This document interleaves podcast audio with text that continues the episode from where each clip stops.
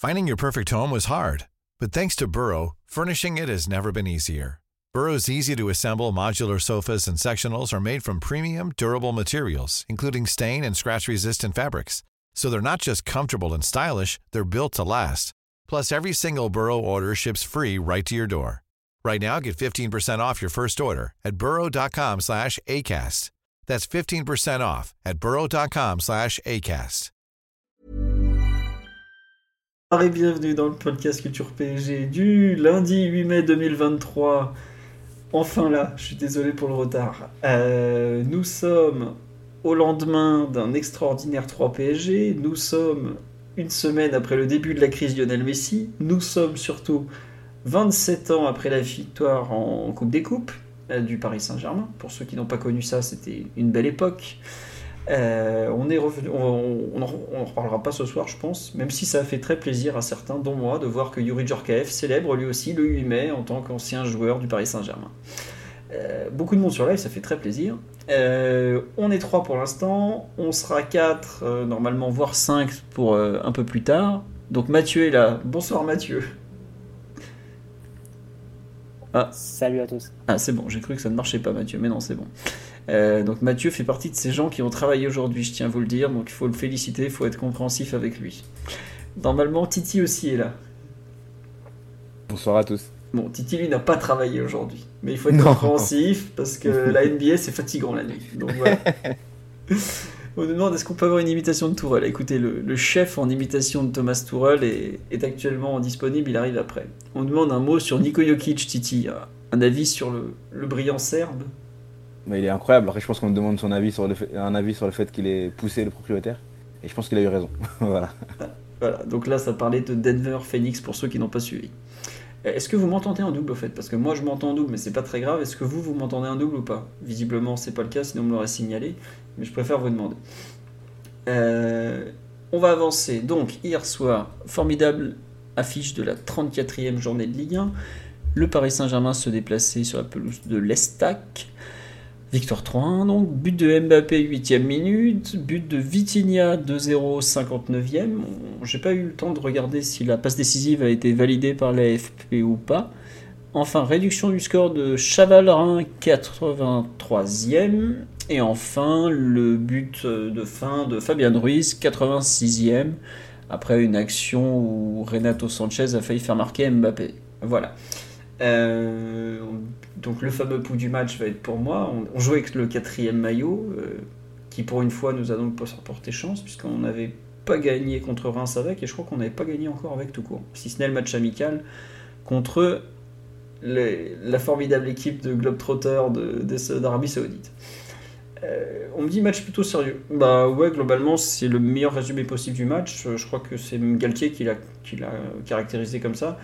Euh, Match sérieux, match pris par le bon bout. On a d'entrée vu un PSG qui était très, très désireux de faire vite la décision pour éviter de se retrouver à courir après le score ou pire, être mené.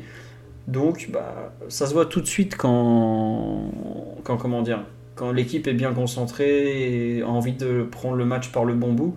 Et là, c'était le cas. Je sais pas si vous vous rappelez, mais la semaine précédente contre l'Orient, au bout de de 3 minutes, on a vite vu que ça allait être compliqué, qu'on allait faire n'importe quoi. Bah là, ça n'a pas du tout été ça. Retour à un dispositif qu'on connaît bien, 3-5-2 désormais. On pratique quand même depuis deux mois et demi, à part la semaine dernière. Euh, alors, c'est vrai qu'on dit sur live, 3 n'avait pas les armes pour lutter. Soyons honnêtes, 3 est une équipe de niveau Ligue 2 et pas le haut du tableau Ligue 2, plutôt le bas, voire National 1 actuellement, puisque l'incroyable coach kangourou sur le banc de touche euh, est nul en étant gentil. Enfin, j'ai rarement été aussi dur avec un entraîneur parce que je sais à quel point c'est un métier dur, mais vraiment, euh, quand je vois l'équipe qu'on a vue au match aller et quand je vois l'équipe qu'on a vue hier, j'ai du mal à croire que ce sont les mêmes joueurs. À part Odobert qui lui est toujours bon, qui a toujours ce coup de rein et bon, euh, qui est terrible. Euh, vraiment, le reste, oui, alors je l'appelle coach kangourou parce que j'ai aucune idée, je sais juste qu'il vient d'Australie. Je m'excuse auprès de ce jeune mais euh, j'arrive jamais à retenir son nom. Mais euh, globalement, faut pas qu'il coûte son lit. Isnorgo, Isnorgo, un truc comme ça. Kisnorgo, non Kisnorgo, un truc comme ça, ouais. Donc, on dit. Non, non, y a, ça finit par Orgo, je crois. Kisnorbo, voilà, merci sur live. Non, franchement, euh, j'ai rarement vu un club et une équipe en... dans un tel état. Quoi. Il est, enfin, il n'y a rien à sauver en face. Quoi. C'est terrible. Ah, je crois que même Patrick Kluivert est plus compétent que ce dénommé Norbo parce que la façon dont il a positionné sa ligne d'avant sur les 22, à tenter de pas prendre d'essai pendant 45 minutes, c'était incroyable. Je crois qu'il n'a pas compris que c'était du football, mais son équipe, faut tout changer en tout cas. Bref, le PSG a fait le travail, 1-0. C'est dommage qu'on soit pas à 2-0 à la mi-temps parce qu'on se fait un peu peur avec la double occasion de Baldé, celle avec la sortie de main en main et celle euh, la tête. Et finalement, on, fait, on le fait, on fait le travail à l'heure de jeu. On reprend bien la seconde mi-temps.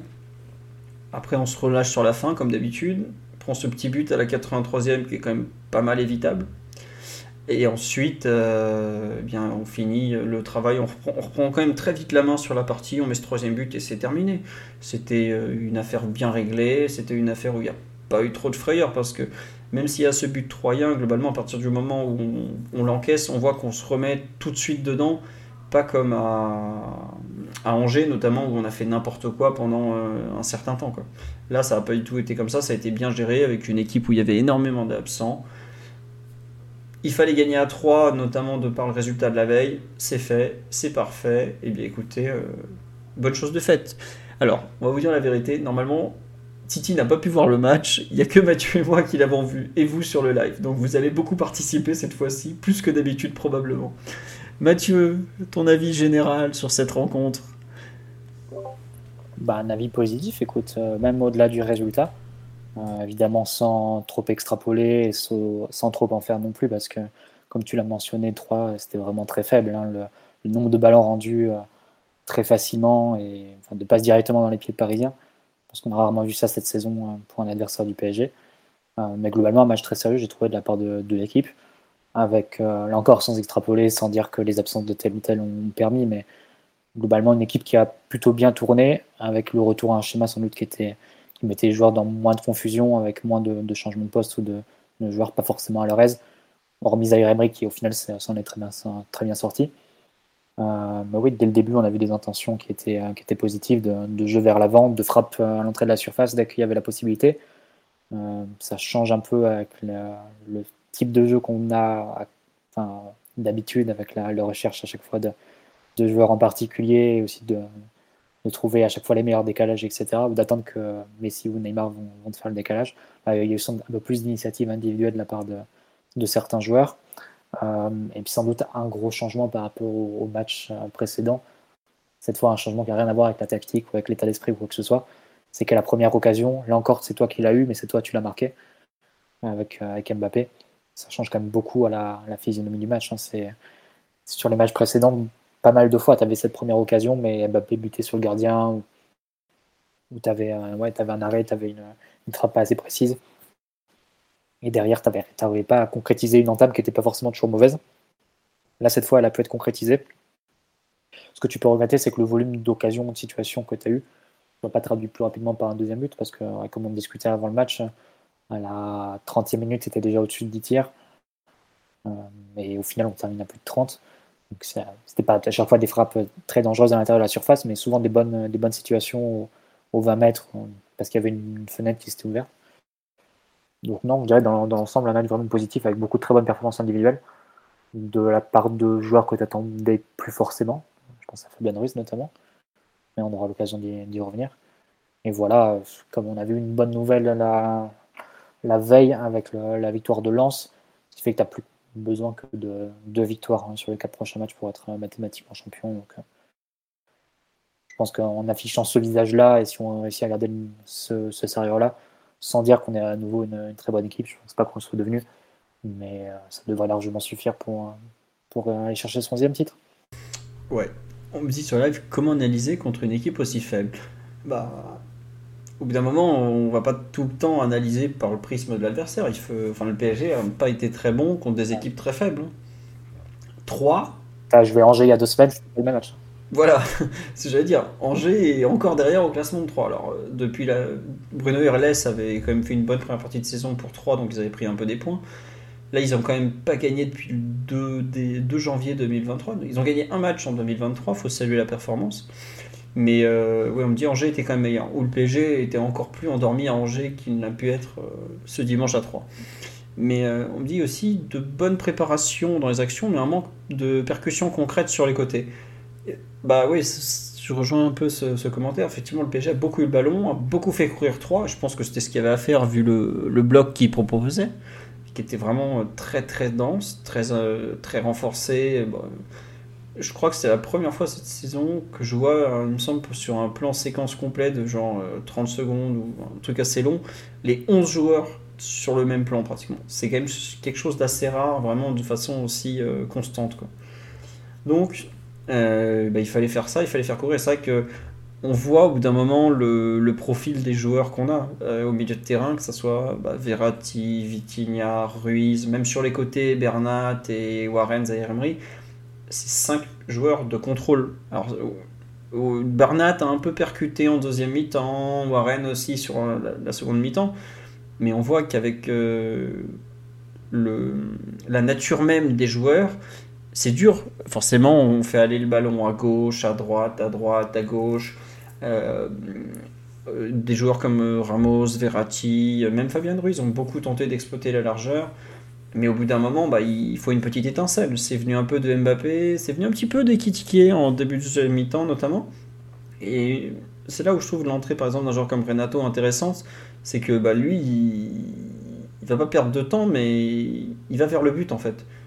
Et d'ailleurs, on le voit bah, à un moment ou un autre. Je sais plus, il y a une action où je crois que c'est Mbappé qui est pas content à la fin parce qu'il n'y a pas la passe. Euh, mais en tout cas, on voit quelque chose d'un peu différent. Et je trouve que la rencontre, la façon dont elle a été contrôlée, c'est très bien. Euh, assurer les passes pour s'éviter des contres, parce que devant, bah, Baldé et Ugbo notamment sont des joueurs, euh, même euh, au hein, sont des joueurs quand, quand il faut aller vers le but, sont capables de le faire. On l'avait vu à l'aller, et puis on l'a encore vu hier, puisqu'il y a quand même Donnarumma qui sort un gros arrêt à 0-0, à 1-0, pardon. Mais l'idée de la structure et tout, c'était bien. Effectivement, on manque de joueurs de percussion, mais je pense qu'on prend le podcast du 31 août ou 1er septembre, enfin vous voyez celui de fin de mercato, et on le disait tous, on n'a pas de joueur de percussion à part Mbappé et Nuno. Voilà, bon bah Nuno est pas là, Bernat, euh, bon il a bien tenté, mais on voit qu'il a plus ses jambes euh, pré-blessure. Et ben on se retrouve un peu comme ça à faire des. Neymar, est-ce que c'est encore un joueur de percussion? Il l'a été en première partie de saison, il l'a été beaucoup moins en deuxième déjà. Voilà, c'est ce genre de, match où effectivement il faut jouer la patience. C'est pas toujours très. Ça fait pas toujours rêver, faut, faut quand même le dire, hein, c'est sûr, mais au moins euh, on s'évite les, erreurs défensives et je pense que les trois défenseurs centraux derrière, c'était pas forcément une mauvaise chose, ce qui peut faire sourire au moment d'affronter trois. Mais le 3-1, 4-2 euh, parisien était finalement pas si mal dans, dans l'idée, j'ai trouvé. Mathieu sur un peu l'analyse générale. Euh, oui, non, par contre, juste, il y a une personne sur live qui me disait ça manquait de rythme. Ça, je suis totalement vrai. Dans les passes, je suis ok, ils peuvent pas tous courir tout le temps et puis ils savent pas forcément se déplacer sans le ballon dans ces joueurs-là. Mais par contre, mettez de la vitesse dans les passes un peu quand même. Ouais, Mathieu. Oui, après, tu joues contre une équipe qui était extrêmement repliée. Mettre de la vitesse n'est pas toujours le, plus aisé dans, ce genre de, configuration. Et tu quand même eu des, des situations, des types d'actions qui te montraient un certain changement de rythme, que ce soit quand Mbappé allait s'excentrer, quand Vitinha faisait un peu euh, ses appels en oblique comme ça, entre le central et le latéral. Euh, il y a eu Fabien Ruiz aussi qui en a fait quelques-uns quelques comme ça. Euh, il y a eu des percussions aussi de, de Emery en, deuxième période vers l'intérieur du jeu. Moi, ça m'a pas forcément choqué. Après, effectivement, quand tu, quand tu joues face à un 3 qui n'a pas les moyens techniques ni l'ambition de garder le ballon, et que toi, tu vas l'avoir 65-70% du temps, bah, tu es condamné à avoir des séquences de, possession et de préparation qui sont assez allongées. Donc, tu hein, tu peux pas jouer en transition rapide ou en verticalisant très, très rapidement dans ce type de, de rencontre. Et malgré tout, tu as quand même essayé de le faire. Je pense qu'on a quand même parfois essayé de varier le jeu et de chercher la profondeur. Il y a eu pas mal de passes comme ça, un peu lobées et chopées de, de Verratti dans le dos de la défense, notamment, pour des appels hein, de, de milieu de terrain, des insertions. Euh, une utilisation assez intéressante aussi d'équitiquer de haut jeu pour des remises et un peu variées également. Donc euh, moi je ne serais pas forcément si, si négatif sur l'utilisation du ballon qu'on a pu avoir euh, sur un match comme hier. Après là encore le, bémol ou l'atténuation c'est le niveau de l'adversaire en face, c'est évident. C'est un peu comme ça ressemblait un peu à un 16e ou un 8e, de, plutôt un 16e de, de Coupe de France, ça c'est clair. Ah ouais, et même en Coupe de France, franchement, tu joues des clubs de Ligue 2. Je vois ce que Annecy, par exemple, qui joue le maintien en Ligue 2, hein, a fait à Marseille. C'est mille fois meilleur que ce que fait 3 hier soir contre le PSG. Alors certes, Marseille est peut-être moins bon que le PSG, et encore à l'époque, il marchait un peu sur l'eau. Non, non, c'était trois jours après qu'on les ait un peu roustés. Mais bref, t'as des équipes de Ligue 2 qui font mieux, mais beaucoup mieux que ce qu'on a vu hier à 3. Enfin, moi vraiment, le, les, scènes là où ils sont en. Bah, je peux dire, il y a les 5 défenseurs qui sont dans la surface, les 4 milieux de terrain qui sont sur la ligne de la surface, et euh, le pauvre Baldé qui est 5 mètres devant. Euh, donc c'est un peu, euh, un peu surréaliste comme match. Je crois que c'est l'équipe qui a défendu le plus bas de toute la saison face au PSG, honnêtement. Et forcément, bah, quand tu défends dans ta surface, remonter 80 mètres à chaque fois, c'est compliqué. Ce qui est dommage d'ailleurs, parce que quand ils ont réussi à enchaîner les temps de jeu, c'était pas si mauvais dans la circulation. C'est vrai que c'est dur d'analyser. De... Enfin, analyser, on peut tirer des conclusions, il faut surtout pas, mais en tout cas, c'était pas trop mal. Collectivement, c'était pas trop mal. Titi, tu veux rajouter quelque chose ou c'est bon jusque-là? Non, non, jusque-là, c'est bon. Très bien. Euh, on nous dit sur le live, c'est aussi là qu'on remarque l'absence d'un Neymar, celui qui change le rythme de la, la possession. Euh, et je pense que Neymar, quel que soit le match, on, voit quand il est là ou quand il n'est pas là. Il change tellement de choses sur, euh, sur ce qu'il veut faire avec le ballon, ce qu'il veut pas faire. Euh, Mathieu, est-ce qu'il y a un autre truc au niveau collectif qui te qui, a, qui a retenu ton attention un peu hier ou, ou pas trop finalement Le fait que tous les joueurs parisiens aient tiré au but quasiment, je pense, hormis Bernat. Hormis Bernat et Donnarumma. Que, et Donnarumma, peut-être que, que Prime a sorti, mais ouais, bah, je pense que ça montre aussi la, variété et le volume qu'on a pu avoir sur le, sur le plan offensif. Euh, même sur coup de arrêté, on a réussi à se trouver des, situations d'occasion. Coup de arrêté qui était frappé par Vitinha et Fabien Ruiz en, alternance. Donc, euh, non, moi j'ai trouvé ça. Moi, sans, sans, dire que c'était le match de l'année, évidemment, mais après les, prestations et productions des dernières semaines, euh, et surtout après la semaine, il faut aussi remettre un peu dans le contexte. C'est-à-dire que il y avait des gens qui, flippaient avant d'affronter 3. Ça, c'est... Finalement, je comprenais pas trop, mais après la semaine qu'on venait de vivre, ça pouvait justifier à la rigueur. Et euh, bon, tu t'arrivais pas avec beaucoup de confiance. Il y avait eu le psychodrame Messi, etc. Euh, la veille, il y avait un match très important qui allait aussi avoir des conséquences pour nous, à savoir euh, Lance, Lance Marseille. Mais ouais, je pense que les joueurs ont bien, ont bien répondu et sont montrés concernés. Après, pas de quoi, comme tu fais, tirer des conclusions très, très importantes. Ouais, euh, juste un point, point coaching, ce qui est important. Euh, donc il avait choisi de mettre Zahir Emery côté droit dans une défense à 5, je parle de Galtier, excuse-moi, euh, plutôt que de jouer à 4 derrière avec Marquinhos arrière droit. Je trouve que j'avais pas été très convaincu jusque-là par Zahir Emery côté droit. On va, y revenir plus longuement. Mais je trouve que pour le coup, le pari de Galtier a été gagnant sur ce, sur ce coup-là. Euh, devant, pareil, privilégié Kitike à Solaire, pour moi, c'est un truc qui a marché. Enfin, je, veux bien votre avis sur live, mais je trouve que les choix de départ ont, ont fonctionné dans l'ensemble. Même la défense à 3 plutôt que le 4-4-2 dégueulasse de la semaine dernière, c'était mieux. Euh, pas trop aimé le coaching. Si j'ai bien aimé que Renato Sanchez rentre euh, limite en premier, parce que c'est un joueur que j'apprécie et qui pour moi faut relancer. Euh, l'entrée de Solaire, bon, j'aurais préféré qu'Ekitike finisse le match parce que je trouve qu'il méritait. Alors, bref, on a vu qu'il avait des crampes, qu'il était vraiment. Euh, il était dans le dur. Il était blessé, il était diminué quand c'est ça. Voilà, ouais. Donc, c'est pas la peine de, le blesser vraiment. Mais euh, bon, et puis le, traditionnel changement, enfin, faire rentrer Garbi à la 93e. Encore, je, fais ah, partie de ceux. Non, mais tu vois, je fais partie de ceux qui ne sont pas forcément choqués quand il fait rentrer. 85, 87, 88.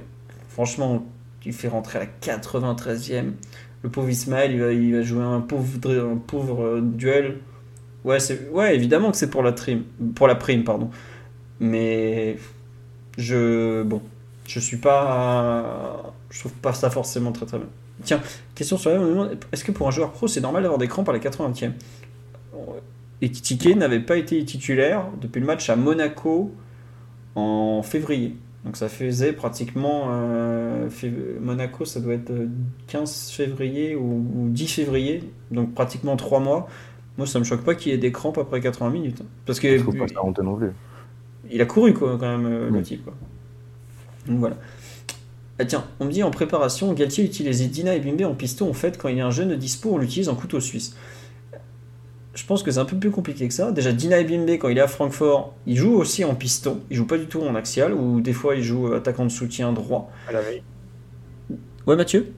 Il avait joué milieu droit à Dijon aussi. Hein. Voilà. Il avait joué milieu droit ou il est droit à Dijon aussi, il me semble. Exactement.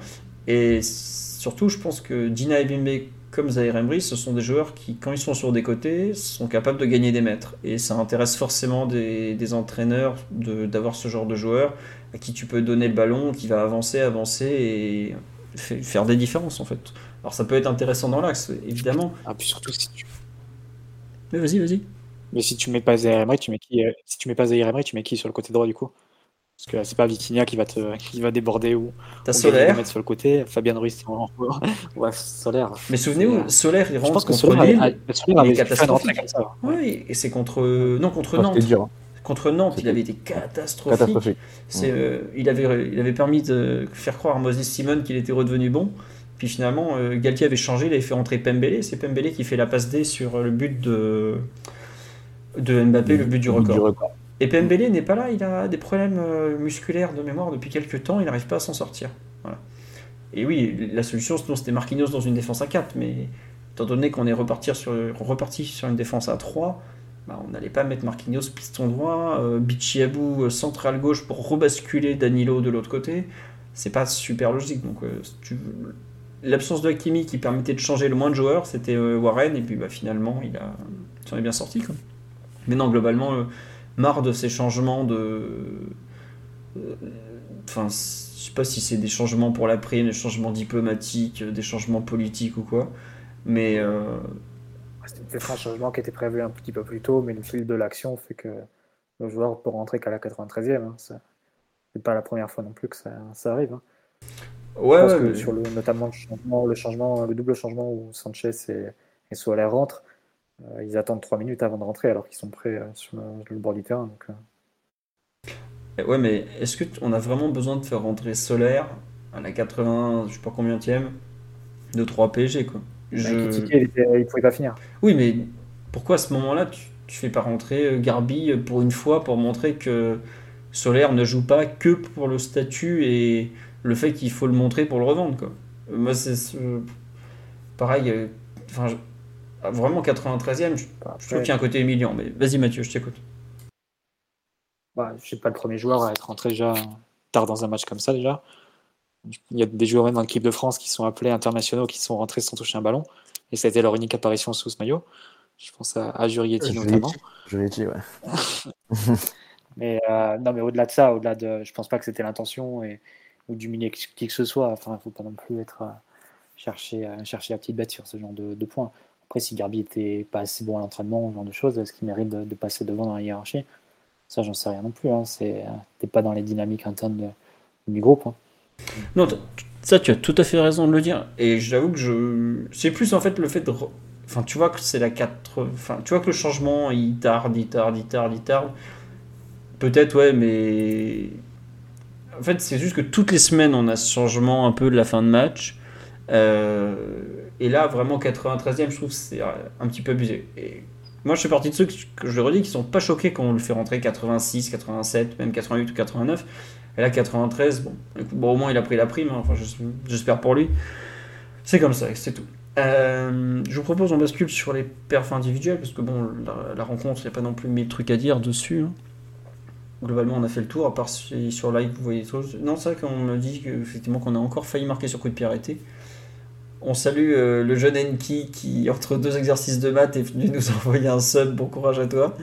Merci à Bisou pour le sub, extraordinaire surnom aussi. À Dawikt97, à Altosec et à Martin BLT11. Visiblement, nous fêtons les 1 an de, sur Twitch ce soir. Donc, bah, bon anniversaire à nous. Et donc, on va passer un, un grand classique du podcast, à savoir les perfs individuels. Mathieu euh, est-ce qu'il y a un joueur dont tu veux parler sur, entre Donnarumma et les trois défenseurs ou pas spécialement? J'imagine qu'il n'y a pas grand chose qui t'a. Si? Non. non, les défenseurs ont quand même assez de travail. Je pense qu'on a eu 5 minutes de, flottement en fin de première mi-temps. Euh, globalement, 3 reprend un peu la maîtrise et le pied sur le ballon et, un très bel, arrêt de Naruma notamment. Après, en dehors de ça, tu as été très peu mis en danger. C'est juste dommage de prendre ce but-là sur une, sur une fin de match. Euh, une sortie un peu, un peu inappropriée de Donnarumma, on va dire. Je pense que c'est Danilo qui perd le marquage et, ensuite Donnarumma qui, qui, sort un peu aux fraises. C'est un peu dommage d'encaisser ce but-là parce que ça fait encore un match où tu où encaisses. Donc c'est juste ça. Mais sinon, les défenseurs ont eu très peu à faire. Tiens. Surtout que Donnarumma, il avait fait deux, deux, beaux, de belles interventions. sur la tête de Mama Baldé, là, en première mi-temps, elle est vraiment belle. Et aussi en première mi-temps, une sortie. Euh, je sais plus c'était au devant de qui la sortie, je sais pas, c'était pas Aubert, mais en tout cas une Baldé, Baldé encore. Et Baldé encore ouais. une belle sortie, c'est dommage de prendre ce, ce but-là où il est un peu. J'ai l'impression qu'il gère un peu mal la, la, situation et la trajectoire du ballon, donc c'est dommage. Bah tiens, c'est marrant sur une question intéressante qui dit qui est coupable sur le but encaissé? Pour moi, il y en a au moins 4 ou 5. Et je mets. Ce qui est paradoxal, c'est que je trouve que je pense que Donnarumma fait une erreur, mais même sans l'erreur, il prend le but en fait. Dans le sens où il sort mais euh, il voit pas arriver Chavalrin, mais euh, Danilo le voit pas, Ramos, personne ne le voit. Mais la tête, elle est placée de telle façon que même s'il reste dans son but, je pense qu'il prend quand même, euh, il le prend quand même. Chavalrin, il met un coup de tête incroyable. Par contre, même si j'en ai du bien, Warren est très loin du centreur quand même. On voit, bon, ils sont un peu lents à se replacer. Et ouais, il y ou y a, je sais plus comment on dit le centreur, enfin, on voit un excellent centre, on me dit c'est un beau but. Non, c'est vraiment un très beau but. La tête, elle, est superbe. Il coupe la trajectoire de façon magnifique. Bon, c'est dommage, mais c'est de la déconcentration. 83e, tu mènes 2-0 contre une équipe où tu as vu pendant 83 minutes qu'ils ne savaient pas faire trois passes d'affilée. C'est dommage, mais tant pis. En revanche, que, comme on dit sur live, les arrêts de Donnarumma 1-0 juste avant la mi-temps, ils, ils, sont importants. Ça la sortie dans les pieds de Baldé est bonne. Je trouve que depuis qu'il est au PSG, les sorties dans les pieds ou même les sorties tout court sont vraiment pas sa spécialité. J'ai pas beaucoup d'images de duels gagnés par Donnarumma. Je revois encore Openda qui s'amuse avec lui, par exemple. Là, il est vraiment bon. Et la tête de Baldé au ras du poteau, faut aller la sortir aussi. Euh, la veille, je sais pas si vous vous rappelez, dans, sur Lens Marseille, il y a notamment une frappe de je sais plus quel Marseillais où Samba se détend au ras du poteau et fait un super arrêt. Tout de suite, j'ai pensé, bah, Donnarumma, je suis sûr qu'il fait le même. Ouais, Mathieu? Non, non. Ah, je croyais que tu voulais me dire. Non, j'ai vu, non, vu, vu, aussi, vu aussi la frappe et c'est vrai que c'était un très bel arrêt de Samba. Ah ouais, non, non, mais je pensais que tu allais me dire. J'ai regardé Lens Marseille, j'étais genre. comment, comment... Il se trouve que j'ai regardé Lens Marseille. Ce jeune est plein de surprises. Frappe de Vertu. Il a regardé, vraiment Il a regardé. Hein. Titi est venu contrôler que Mathieu ne mentait pas. non, non, mais donc, oui, il y a cette belle frappe de Vertu, euh, je, crois que c'est juste avant la mi-temps. Et euh, j'ai tout de suite pensé à Donnarumma, je fais, ça c'est typiquement le genre d'arrêt au ras du poteau où il, détend sa grande carcasse, il va les sortir à chaque fois. C'est un peu la tête de Baldé comme ça, ce genre d'arrêt, il est vraiment bon là-dessus. Après, la lecture des centres, on sait qu'il y a du travail encore. Mathieu, on est d'accord, la défense, il n'y a, rien à en dire. Donnarumma, on en a parlé déjà, c'est bien. On est obligé forcément de parler de, du match de Warren. Donc Warren Zahir Emery qui était titulaire sur le côté droit, en piston droit. Je, vous charge une belle photo de Warren que je n'arrive pas à trouver évidemment. Désolé pour les petits bruits. Oui, et ceux qui pètent un câble quand je clique avec la sont. Je m'excuse une nouvelle fois. Donc, Warren était le piston droit. On l'avait vu à ce poste en fin de match à Marseille. On l'avait vu à ce poste. Euh, sur quelle rencontre On l'avait vu milieu offensif droit sur certaines rencontres, je pense contre le Bayern, euh, quand il entre en jeu à Montpellier, à Monaco aussi. Mais euh, comme je disais, c'est pas sa spécialité, mais je trouve que globalement ça allait bien je, peux vous en parler en bien pendant des heures, mais est-ce que Mathieu a quelque chose de positif à dire? Parce qu'il y a des gens qui, qui sont un peu moins amoureux de, la jeunesse parisienne, il en fait partie. Donc... Ah non, non, mais je suis pas du tout dans la posture. Hein. Il a fait un très très beau match, Zahir en particulier la deuxième période. Euh, y compris dans les duels défensifs, il a su, il a su en gagner sur les rares incursions de, de 3 dans notre moitié de terrain. Mais sinon, non, il a montré beaucoup de sécurité avec le ballon. Il y a une, une situation dans la deuxième période au lieu, je pense que beaucoup de joueurs auraient remis en retrait euh, euh, vers Donnarumma parce qu'il est un peu pressé, un peu dans un mal profilé, etc. le plus simple, c'est de repasser par l'arrière. Lui, il va se remettre dans le sens du jeu et accélérer et trouver un, un bon angle de passe ensuite vers l'intérieur. Il y a eu plusieurs situations aussi où il a pris l'initiative de, de percuter, de gagner des mètres et, faire comme ça cette, cette diagonale vers l'axe du jeu pour, pour, ouais, pour casser des lignes, entre guillemets. Donc non, j'ai trouvé un match très très positif. Euh, compris des, euh, pour des, passes qui étaient bien senties, notamment des passes aériennes pour les appels de Vitinha entre le central et le latéral. Tout ça, euh, pour moi, vraiment un très très bon match de, de Zaire Emery. Voilà. Après, moi, je le, je le, vois moins de façon négative, le fait qu'il puisse jouer à d'autres postes. Je sais que, ça, que beaucoup sont offusquent, le fait que, voilà, que Galtier ne fasse pas toujours jouer au milieu de terrain, etc. Mais pourtant, moi, j'ai souvent entendu dire, notamment que dans tout ce qui était formation ou post-formation, que les entraîneurs ou éducateurs aimaient bien faire jouer des, jeunes à des postes qui ne sont pas les leurs, justement pour qu'ils voient autre chose, pour qu'ils développent une palette plus, plus, plus importante, pour qu'ils travaillent sur d'autres qualités, etc. Pour moi, ça peut être quelque chose de très positif aussi pour Zaire Emery, pour son futur recentrage au, au, milieu de terrain dans les mois ou années à venir. Donc, c'est pas, pas un match de perdu, euh, le match qu'il peut faire sur un côté. C'est comme si on disait que les matchs que fait Kamavinga en ce moment euh, à gauche au Real Madrid, c'était des matchs euh, perdus et que euh, Ancelotti ferait mieux de, le mettre au milieu de terrain à la place des, joueurs qu'il a. C'est pas des, c'est des matchs qui vont compter aussi dans son, dans son apprentissage parce que c'était un match très important, c'est un match pour le titre, c'est un match qui arrive après une semaine très animée très agitée. tout ça, ça, participe d'une expérience que tu emmagasines, à la fois techniquement, tactiquement, et puis aussi dans, la gestion, l'appréhension d'un match. Donc, euh, moi, je vois que du positif à ce niveau-là. Je vois pas de, de contraintes ou de. Enfin, je vois pas de matière à s'offusquer en fait, le fait que, que puisse être euh, utilisé à d'autres postes. Et encore, si tu prends un peu de, hauteur si tu sors de l'intérêt du joueur pour aller se faire l'intérêt de l'équipe, il n'y a personne d'autre à mettre à ce poste-là. Donc, euh, je pense que, ouais, un match très positif pour lui dans sa performance et dans ce que ça peut signifier aussi pour sa progression.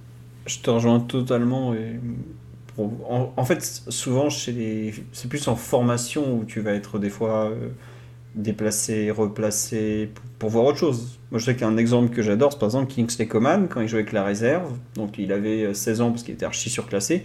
Il jouait numéro 8. Donc, on jouait en 4-3-3, il était relayeur. Alors, il jouait comme un ailier, mais il était relayeur. C'était incroyable à voir d'ailleurs. Et ça lui a servi pour, pour, pas mal de choses, pour comprendre le jeu, pour, euh, pour ressentir un peu quand tu as moins d'espace, enfin justement, lui c'était un joueur de côté, même s'il a beaucoup joué en 10 quand il était en jeune aussi, c'était un joueur qu'on a mis au cœur du jeu pour lui faire sentir un peu ce que ça impliquait de jouer euh, ailleurs que, tout en, toujours en provocation, tout ça. Warren, là c'est un joueur axial, et évidemment qu'il retourne dans l'axe. il joue un peu sur le côté. Moi je trouve que c'est bien, déjà pour s'adapter au rythme de la Ligue 1, s'adapter au duel. Et on voit que dans les duels, euh, sur le live, vous parliez du combien le pourcentage qu'il a gagné. On est entre 80, 90, 100%. Peu importe, mais il a été vraiment euh, excellent. Alors peut-être que lui, il aime pas trop y jouer côté droit, et je comprends parce que c'est un, joueur axial. Mais moi, j'ai envie de vous citer un joueur qui a un immense milieu axial, qui a joué piston droit. Il s'appelle Steven Gerrard. Il a même fait 45 euh, minutes en finale Ligue des Champions à jouer côté droit et il est très très bon. C'est pas déshonorant, et, au contraire, je trouve que ça permet de montrer aux titulaires qu'il y a des gens, euh, c'est pas leur poste, mais ils sont meilleurs que lui quand même. C'est pas forcément un hasard, et c'est assez terrible pour le titulaire aussi au passage. Et voilà. Sur là, ils vont me citer euh, Kimmich du Bayern, qui a beaucoup joué arrière droit euh, au début de sa carrière. Valverde du Real, qui joue même ailier droit en ce moment euh, sur les comment dire sur les matchs européens, même de plus en plus. Euh, Ramos qui a joué arrière droit, je sais pas combien de temps. Enfin, c'est vraiment pas ce qui manque des joueurs. Après, Ramos, c'est un peu particulier parce que lui, c'était vraiment. Euh, il s'est recentré défenseur. Kimmich s'est joué partout, bah oui, mais. il, a, joué central, Kimmich aussi. Ouais, ouais, bah, ouais, bien sûr, mais bon, l'apprenti sorcier, c'est un cas particulier. Mais. Moi, je trouve pas ça du tout déshonorant. Et puis même, euh, prendre 90 minutes de, rythme, c'est très intéressant à son âge. Oui, Makelele aussi. Mais Makelele, au départ, c'était un relayeur droit. C'était pas non plus un, piston comme ça. C'était plus à l'époque, euh, tout le monde jouait en 4-4 de losange ou presque. Et il était juste relayeur droit, il n'était pas non plus euh, allongé la ligne totalement. Quoi. Mais pour revenir sur Warren, le fait qu'il joue 90 minutes, c'est pour moi une excellente chose parce que depuis, depuis qu'il est vraiment rentré dans l'équipe, donc en, novembre, non, peut-être octobre même, il a souvent été excellent dans ses entrées en jeu, mais parfois un peu décevant sur ses titularisations. Et là, bah, contre Nantes, qui était sa dernière, il avait été bon. Là, hier, il est vraiment excellent. Alors bon, 3 est pas bon du tout en face, c'est d'accord.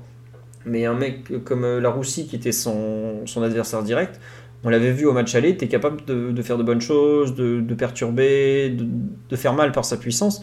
Là, il a été éteint littéralement. Et ça, face à un joueur de, de 17 ans, c'est quand même pas, anodin, comme dirait un, célèbre directeur sportif lyonnais. Donc vraiment, sa, performance, elle est à saluer. À aucun moment, il panique. Moi, ce qui m'impressionne le plus, par exemple, sur son match d'hier, c'est pas forcément ce qu'il fait dans la moitié de terrain adverse. C'est vous regardez l'occasion de Baldé quand Donnarumma doit sortir dans, dans les pieds, justement. Marquinhos fait n'importe quoi, il n'est pas attentif, il se fait prendre. Le mec qui vient gêner Baldé à l'épaule, c'est Warren Zaire Alors qu'il est piston droit et qu'il doit revenir de super loin. Et il gêne parfaitement. Il fait pas de faute, il se met, il se met bien dedans. Et vraiment, il fait une action de vieux briscard. Vraiment, comme on dit sur live, sans faute et à la limite, c'est exactement ça. Mais c'est pas rien quand même. Est-ce que Mathieu le vend pour 15 millions cet été? Attendez, sûrement pas. Beaucoup plus. Non, moi je garde. Hein. Je peux vendre, mais moi je garde évidemment. Et je peux vous dire qu'il n'y en a pas beaucoup qui gardent. Attendez, il est dans tes 5, c'est ça? 6, 7 Je crois que c'était 4. il est dans les 4, vous imaginez comme il l'aime. Donc voilà. On lui dit, c'est qu'il se débarrasse pas du ballon, il reste bien pour la. Ouais, non, à tous les niveaux, il a fait un match d'une maturité euh, assez incroyable et d'une propreté euh, vraiment bluffante. Hein. tout ce qu'on a envie d'aimer. c'est qui les trois autres? Il doit y avoir Mbappé, Nuno Mendes et peut-être Marquis, et même pas sûr, Marquinhos. Mbappé n'était pas dans les possibilités, donc il y avait Marquinhos, Verratti, euh, Mendes. Et... Voilà, Mbappé étant à part à ce moment-là. Et Mathieu était un des premiers à vouloir purger. donc faut, faut pas vous inquiéter. Euh, Titi, un, avis sur The Warren, euh, piston droit, tu, tu en as rêvé ou, pas du tout? Je n'avais pas rêvé, mais en tout cas, ça fait plaisir. Vous avez dit euh, à peu près tout ce qu'il ce fallait dire sur, sur son match. Moi, de, sur ce que j'ai vu aussi, j'ai trouvé ça super intéressant. Et euh, ce que vous avez dit aussi sur le positionnement, ben, c'est bien de prendre 90 minutes, surtout à ce niveau-là, euh, de, de, pouvoir jouer et enchaîner après une entrée qui avait été bonne aussi la dernière fois. Donc, non, très content de voir, de voir à ce niveau-là. La stade des duels, je crois que c'est Julien Brun qui commentait hier, je sais plus. Mais en tout cas, il en a parlé pendant, pendant à peu près tout le match, qu'il n'avait pas perdu beaucoup de de, de duel. Il a dû en perdre un ou deux, pas, pas, plus. Mais voilà, vraiment un, super match. Euh, le, le fait qu'il joue là aussi, ça, ça, on permet, ça nous permet d'utiliser aussi un peu le, dynamisme qu'il a. Dynamisme qu'il a. C'est vrai qu'on avait, vous avez parlé d'une équipe qui n'avait pas beaucoup de, rythme, etc. Et lui, quand il, quand il joue, il essaie souvent d'en mettre un peu par ses courses, par ses appels, par ses passes aussi par moment. Donc non, ça fait, ça fait plaisir de le voir à, à ce niveau-là, de le voir enchaîner. Et je pense que cette saison-là, elle aura au moins servi à, Warren pour euh, vraiment emmagasiner les, minutes et les et l'expérience professionnelle parce qu'il il joue énormément et, c'est top quoi. Ouais, je, suis parti voir tout à l'heure justement où il en était en termes de temps de jeu pour le forum de culture PSG, pour ceux qui veulent tout savoir. Il a joué tous les matchs de 2023 avec le PSG. Le seul qui joue pas, c'est l'espèce d'exhibition contre Pays de Cassel là, en Coupe de France. Sinon, il est rentré à tous les matchs où il a débuté. Il en est à 27 matchs cette saison en ayant commencé sa saison en gros. Euh, encore que non, il joue dès le mois d'août à Clermont, tout ça. Mais en minutes, c'est pas fou parce qu'il en est à 837 ou 847. Mais euh, d'ici la fin de saison, il va taper 1000 minutes en étant né en 2006 dans une équipe comme le PSG. Vous irez chercher les temps de jeu des 2006 dans les 5 grands championnats européens. Vous allez voir, il n'y a pas grand monde. Il y a, enfin moi j'ai pas fait le tour, euh, j'ai pas eu le temps de refaire le tour, mais pour moi c'est le joueur de sa génération, de, son année, qui joue le plus dans les 5 plus grands championnats par exemple. Donc c'est très bien pour lui. Et oui, comme on dit sur le live pitch, pas besoin de spammer, je l'ai vu, je l'ai vu. Oui, il a gagné son duel face à Thibault Leroll. Après, ça montre aussi qu'il est intelligent. Quoi. Donc, euh, je suis pas surpris qu'il s'en soit bien sorti, même si Thierry Henry est venu un peu l'aider. Après, faut pas forcément voir le mal partout. Euh. il est aussi un peu challengé. hein. Tout le monde n'est pas Laurent Paganelli qui lui aurait dit euh, ça va, c'était bien, c'était cool, il aurait fait des phrases de, de trois mots. bon, ça, fait aussi partie de son métier, savoir se, se défaire des questions un peu, un peu piquantes. Donc euh, c'est comme ça, c'est bien. Euh, Désiré Doué, quelle année? Je pense que Désiré Doué est né en 2005 et pas 2006, puisqu'il jouait déjà l'an dernier, et donc euh, ça, ça me paraît très très, ça me paraît encore plus jeune qu'il ait au- autant de temps de jeu. En voilà, Désiré Doué bien en 2005. Merci pour le live. Merci le live, pardon. Bah, pour vous donner un peu une idée de à quel point euh, Zahir Emery est très en avance. Ils ont pratiquement un an d'écart avec euh, Désiré Doué, puisqu'il est de juin 2005, quand Warren est de mars euh, 2006. Voilà. On a fait le tour sur lui. Je vous propose de passer peut-être un autre joueur. Euh, Mathieu, est-ce qu'on a vu un, un rebond de Verratti ou on a juste vu une mauvaise équipe de 3 J'ai vu des gens tiens, qui liaient ce bon match de Verratti à, euh, comment dire, à l'absence de Messi. Tu, tu participes un peu à ce, ce mouvement, enfin peut-être pas ce mouvement, mais cette analyse? Non.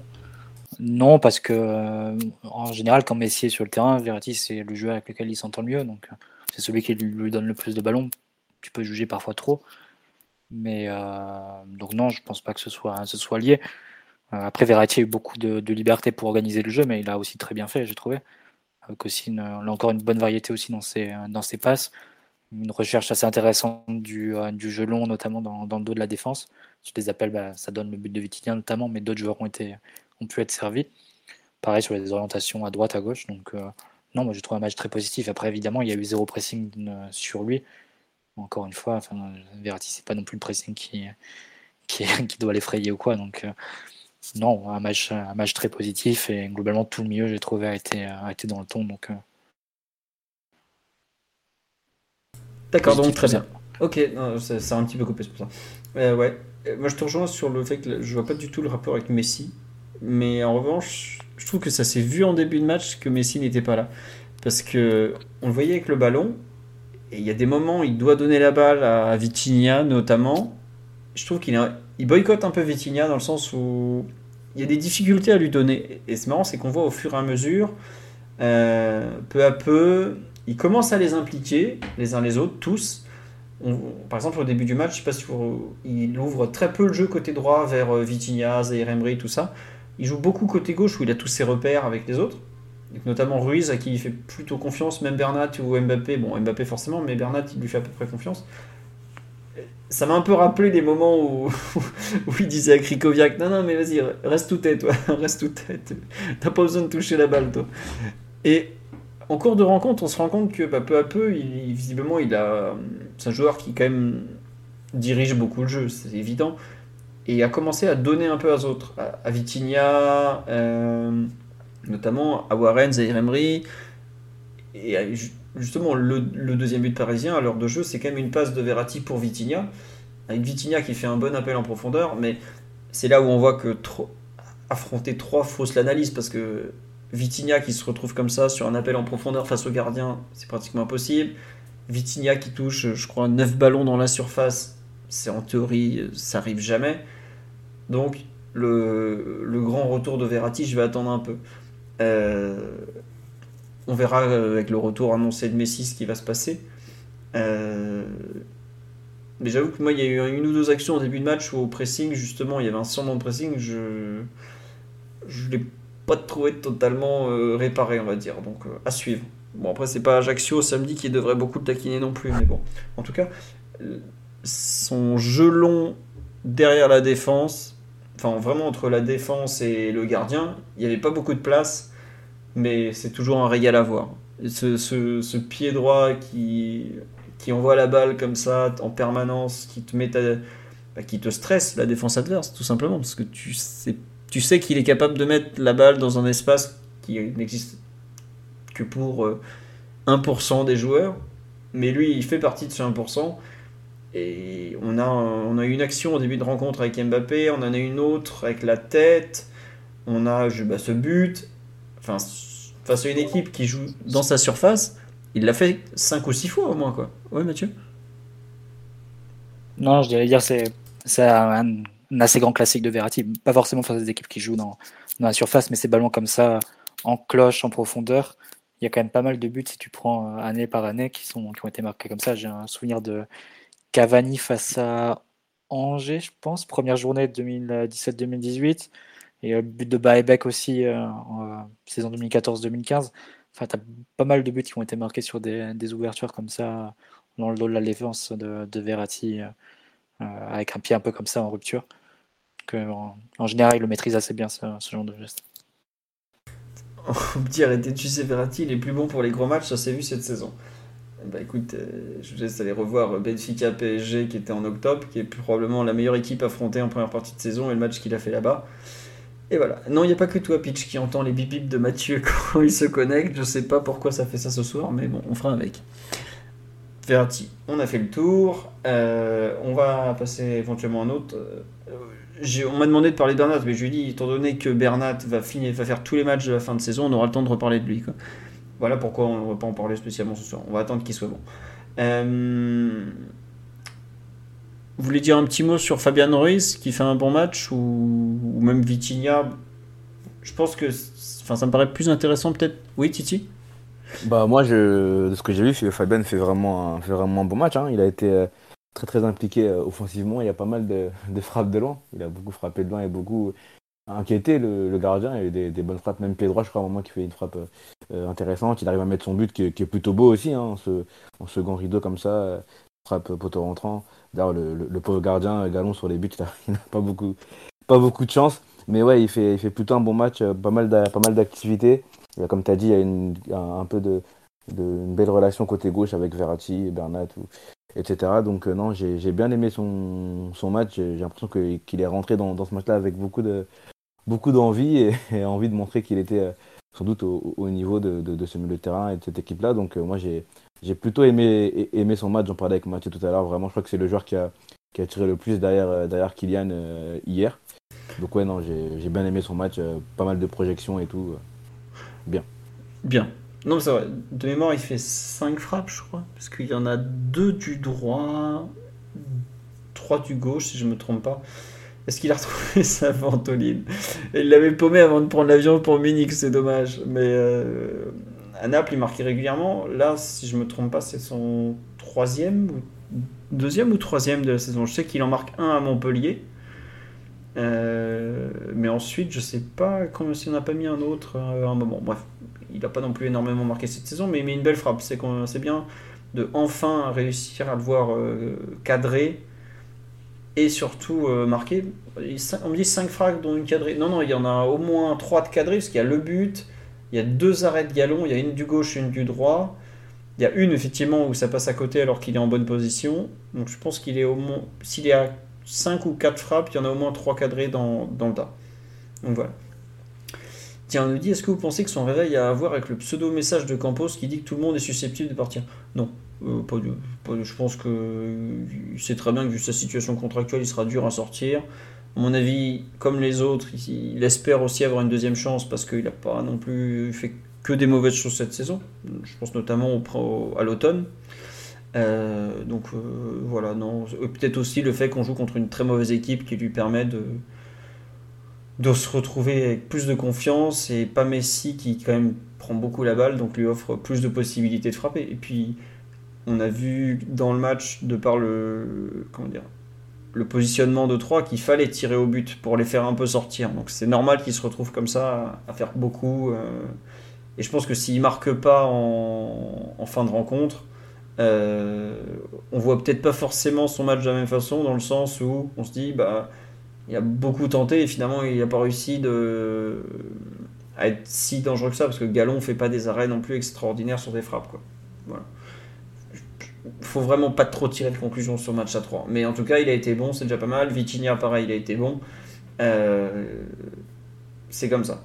Mais en revanche, j'ai plus envie de parler du match de Hugo Ekitike, qui, bon, euh, n'a pas marqué, a fini avec des crampes comme, euh, comme pas permis mais a pour moi réussi son, son meilleur match dans le jeu depuis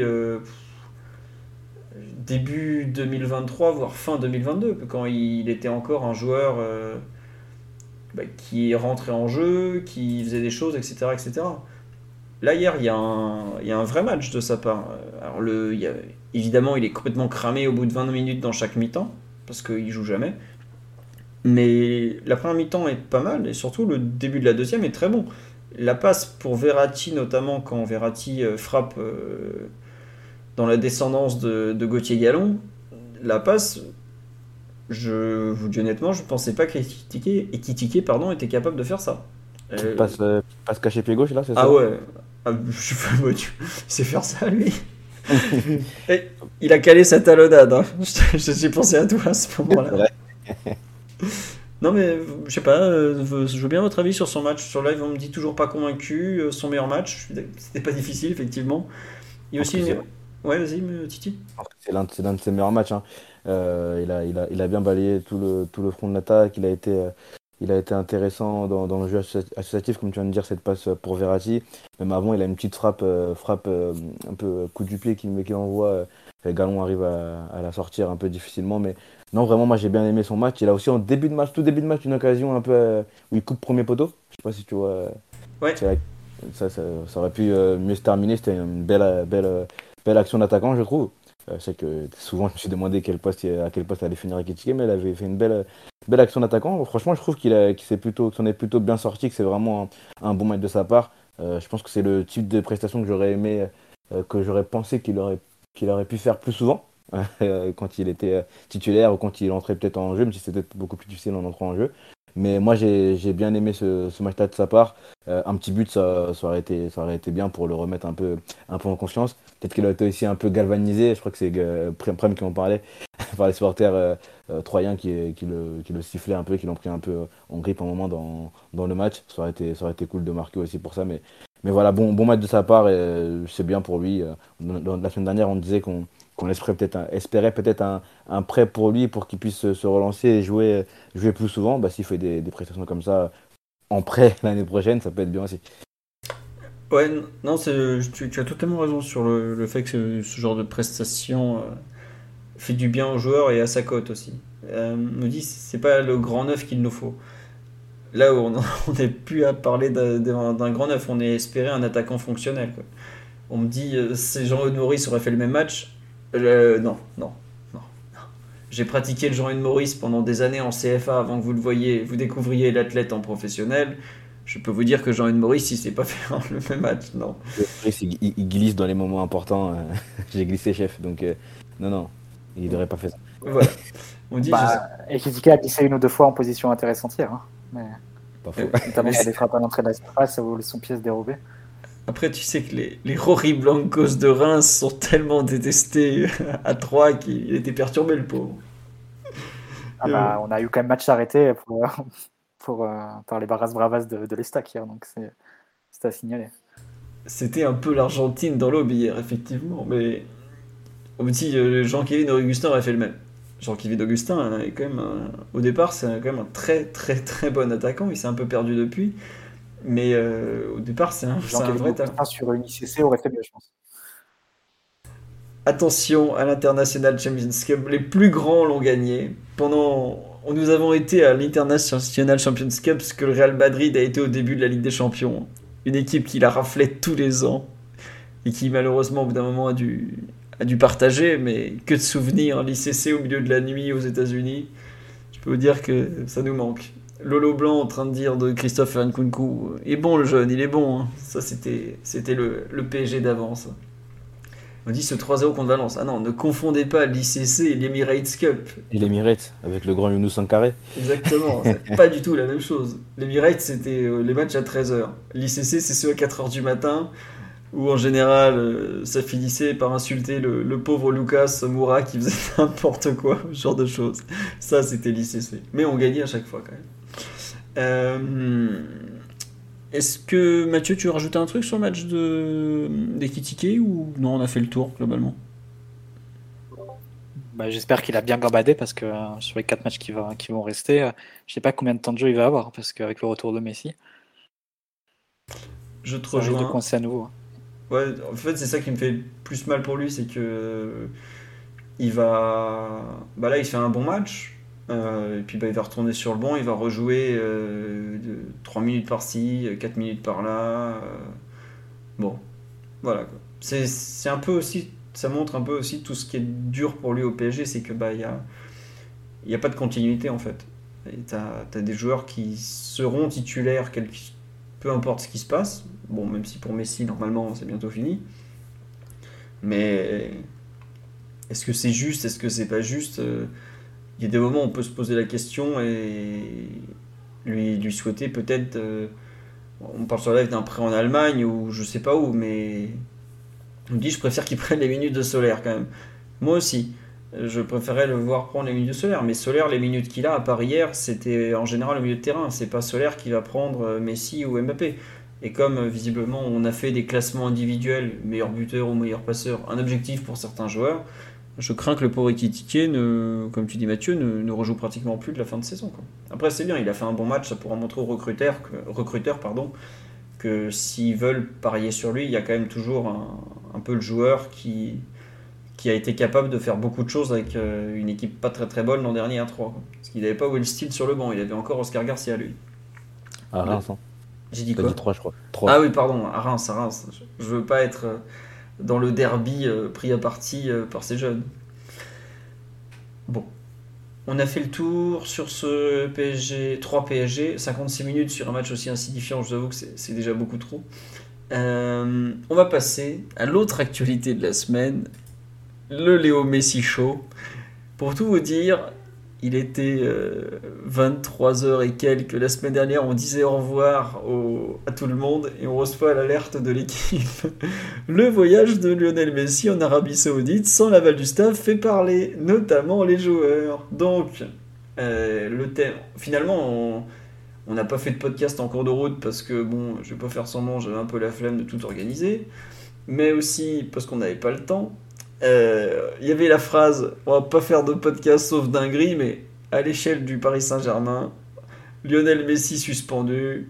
Est-ce que c'est vraiment une dinguerie? On a fait tellement mieux que j'ai considéré que c'était pas assez dinguerie. Je suis désolé pour vous. En revanche, je vais quand même vous. On a, en fait, on a découpé un peu ce, cas Messi en, en trois parties. D'abord, l'annonce de la suspension de deux semaines. Ensuite, rapporté donc une semaine. Et enfin, on va refaire un petit point sur, euh, sur l'avenir du joueur, qu'est-ce que ça implique notamment pour les dernières journées. Et enfin, euh, pour sa fin de contrat, le 30 juin prochain. Euh, on est le seul média à pas avoir fait de spécial Messi. c'est pas faux ça, ouais. Ouais, mais en fait, on est peut-être aussi le seul média qui regarde les matchs vraiment, donc finalement, on est dans la continuité. Voilà, on va dire ça comme ça. Parce qu'aucun autre média n'a fait une heure sur 3 PSG. Hein, mais... je pense aussi. je, crois que l'équipe, ils ont même pas fait les notes en entier. Enfin, genre, ils ont même pas fait un commentaire par jour. tu vas m'en mettre 3 et puis ça fera l'affaire, quoi. Donc, oui, effectivement, on n'est pas, pas tout à fait comme les autres à ce niveau-là. Je, m'excuse. Je, préfère parler de, foot que de Lionel Messi des fois et toutes ces bêtises. Bref. À l'époque, il est parti en Arabie Saoudite il n'avait pas le droit parce qu'il a cru qu'il n'y avait pas entraînement, mais en fait il y avait entraînement. Alors que, bon, il y a quand même son, son entourage qui a dit Oh, mais il ne pouvait pas le savoir. Le fonctionnement, c'est le même depuis des semaines. S'il ne gagne pas, il y a un jour de repos et c'est le surlendemain. S'il gagne, ils ont deux jours de repos. Alors, cette excuse, ne la mangez pas, elle est pas bonne. Pas bon, dégueulasse, nul. Ensuite, il a donc été suspendu, au début en tout cas, même si vous remarquerez que le PSG n'a jamais communiqué sur la sanction de façon officielle. On n'a jamais eu aucune annonce. On a simplement eu auprès de l'AFP une confirmation disant qu'ils avaient ouvert une procédure disciplinaire. On n'a jamais rien eu de plus de la part du club. Christophe Galtier euh, l'a à peine évoqué en conférence de presse, euh, machin, parce que ça avait été briefé avant par l'attaché de presse de mémoire. Et donc, il avait officiellement, enfin non, pas officiellement, selon la presse, était suspendu deux semaines. C'est-à-dire, pas d'entraînement. Oui, c'est vrai que Galtier a parlé de suspension, mais c'est finalement le seul euh, mot qu'on a eu de, de la part du, club euh, sur cette affaire. C'est qu'on dit qui a annoncé de match de suspension, pas le PSG. Euh, les informations de la presse, elles viennent du PSG. L'entourage de Messi avait plus ou moins dit la même chose. Donc voilà, les deux semaines, elles sont Il y avait déjà une dissonance, hein, parce que Ouais, désolé Philo, il y avait déjà une dissonance parce que l'équipe RMC a annoncé deux semaines. Le Parisien s'est jamais avancé sur, sur deux semaines. Ils ont dit il, ratera le match face à 3. Ils n'ont pas, ils pas été plus loin. Donc là encore, euh, bravo à Adrien Chantegrelet et à toute son équipe euh, qui, qui est très beaucoup près de l'actualité du PSG. Très bon Adrien d'ailleurs sur cette conférence de presse dont, dont parlait Philo. Deuxième question d'Adrien directement il a parlé de, je crois qu'il avait parlé un peu de, cette histoire-là. Et c'est vrai que Galtier, euh, dans, sa conférence de presse, il, dit clairement qu'il y a une suspension, qu'il s'est rangé derrière la, décision de, ses dirigeants, comme il dit souvent, et qu'il avait pris la décision de ne pas commenter euh, cette suspension. Donc euh, c'est le seul qui a, entre guillemets, confirmé cette, décision-là officiellement et publiquement. Voilà. J'allais dire le Darmanin du banc de touche, mais ça se fait pas. Il il n'a pas autant d'affaires que l'autre. Mais bon. Euh, le PSG, donc, avait dit pas d'entraînement, pas de match et pas de salaire. Alors, je suis désolé, j'avais invité Maxou, notre juriste d'élite, au podcast, mais il n'est pas disponible. Donc, moi, j'avoue que la question du euh, on lui bloque le salaire pendant 15 jours par rapport au droit du travail français, j'avais des gros doutes. Que la prime d'éthique saute, bah, elle est là pour ça, donc euh, voilà. Euh, le comment dire la suspension de salaire je sais voilà comme dit sur live moi aussi je suis pratiquement sûr que c'est illégal. Donc je vois pas trop comment le PSG pouvait gérer ça. Mais bon. Est-ce que au moment où la suspension du PSG euh, tombe vous trouvez ça logique euh, Mathieu Titi sur le live je veux bien votre avis aussi parce que j'ai vu des des fans enflammés de Léo Messi dire que c'était pas normal que il payait pour tous les autres, etc. etc. Qu'est-ce que vous, en avez pensé euh, à ce moment-là euh, bah, bah, Tiens, Titi, on t'a pas beaucoup parlé du match, donc vas-y. Et ben, pour tout te dire, euh, au moment où la suspension tombe, je crois que c'est le mardi, c'est ça, le mardi, le mardi soir. j'étais aux urgences pour ma pour ma cheville et en vrai dans blague à part j'ai trouvé ça normal j'ai trouvé ça logique enfin logique en tout cas bien entre guillemets, parce que je ne m'attendais pas euh, effectivement que le, club réagisse comme ça ou que le club réagisse tout court. Mais euh, ce, qui avait, ce qui était sorti les, jours d'avant, c'était vraiment de dire que ce, voyage-là, personne n'était au courant dans, le staff, que ce soit Galtier, Campos euh, et, les autres personnes de la, direction, personne n'était au courant. que les joueurs en avaient parlé entre eux dans la journée lors de, de, ce fameux entraînement du lundi et qu'ils ne trouvaient pas ça normal.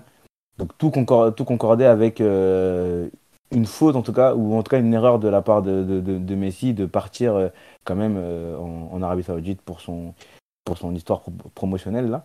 Donc euh, moi quand je vois la, la, la, suspension tomber, que ce soit deux semaines, que ce soit une semaine, enfin bref quand on parle de suspension, je me dis que c'est quand même une, une, bonne décision.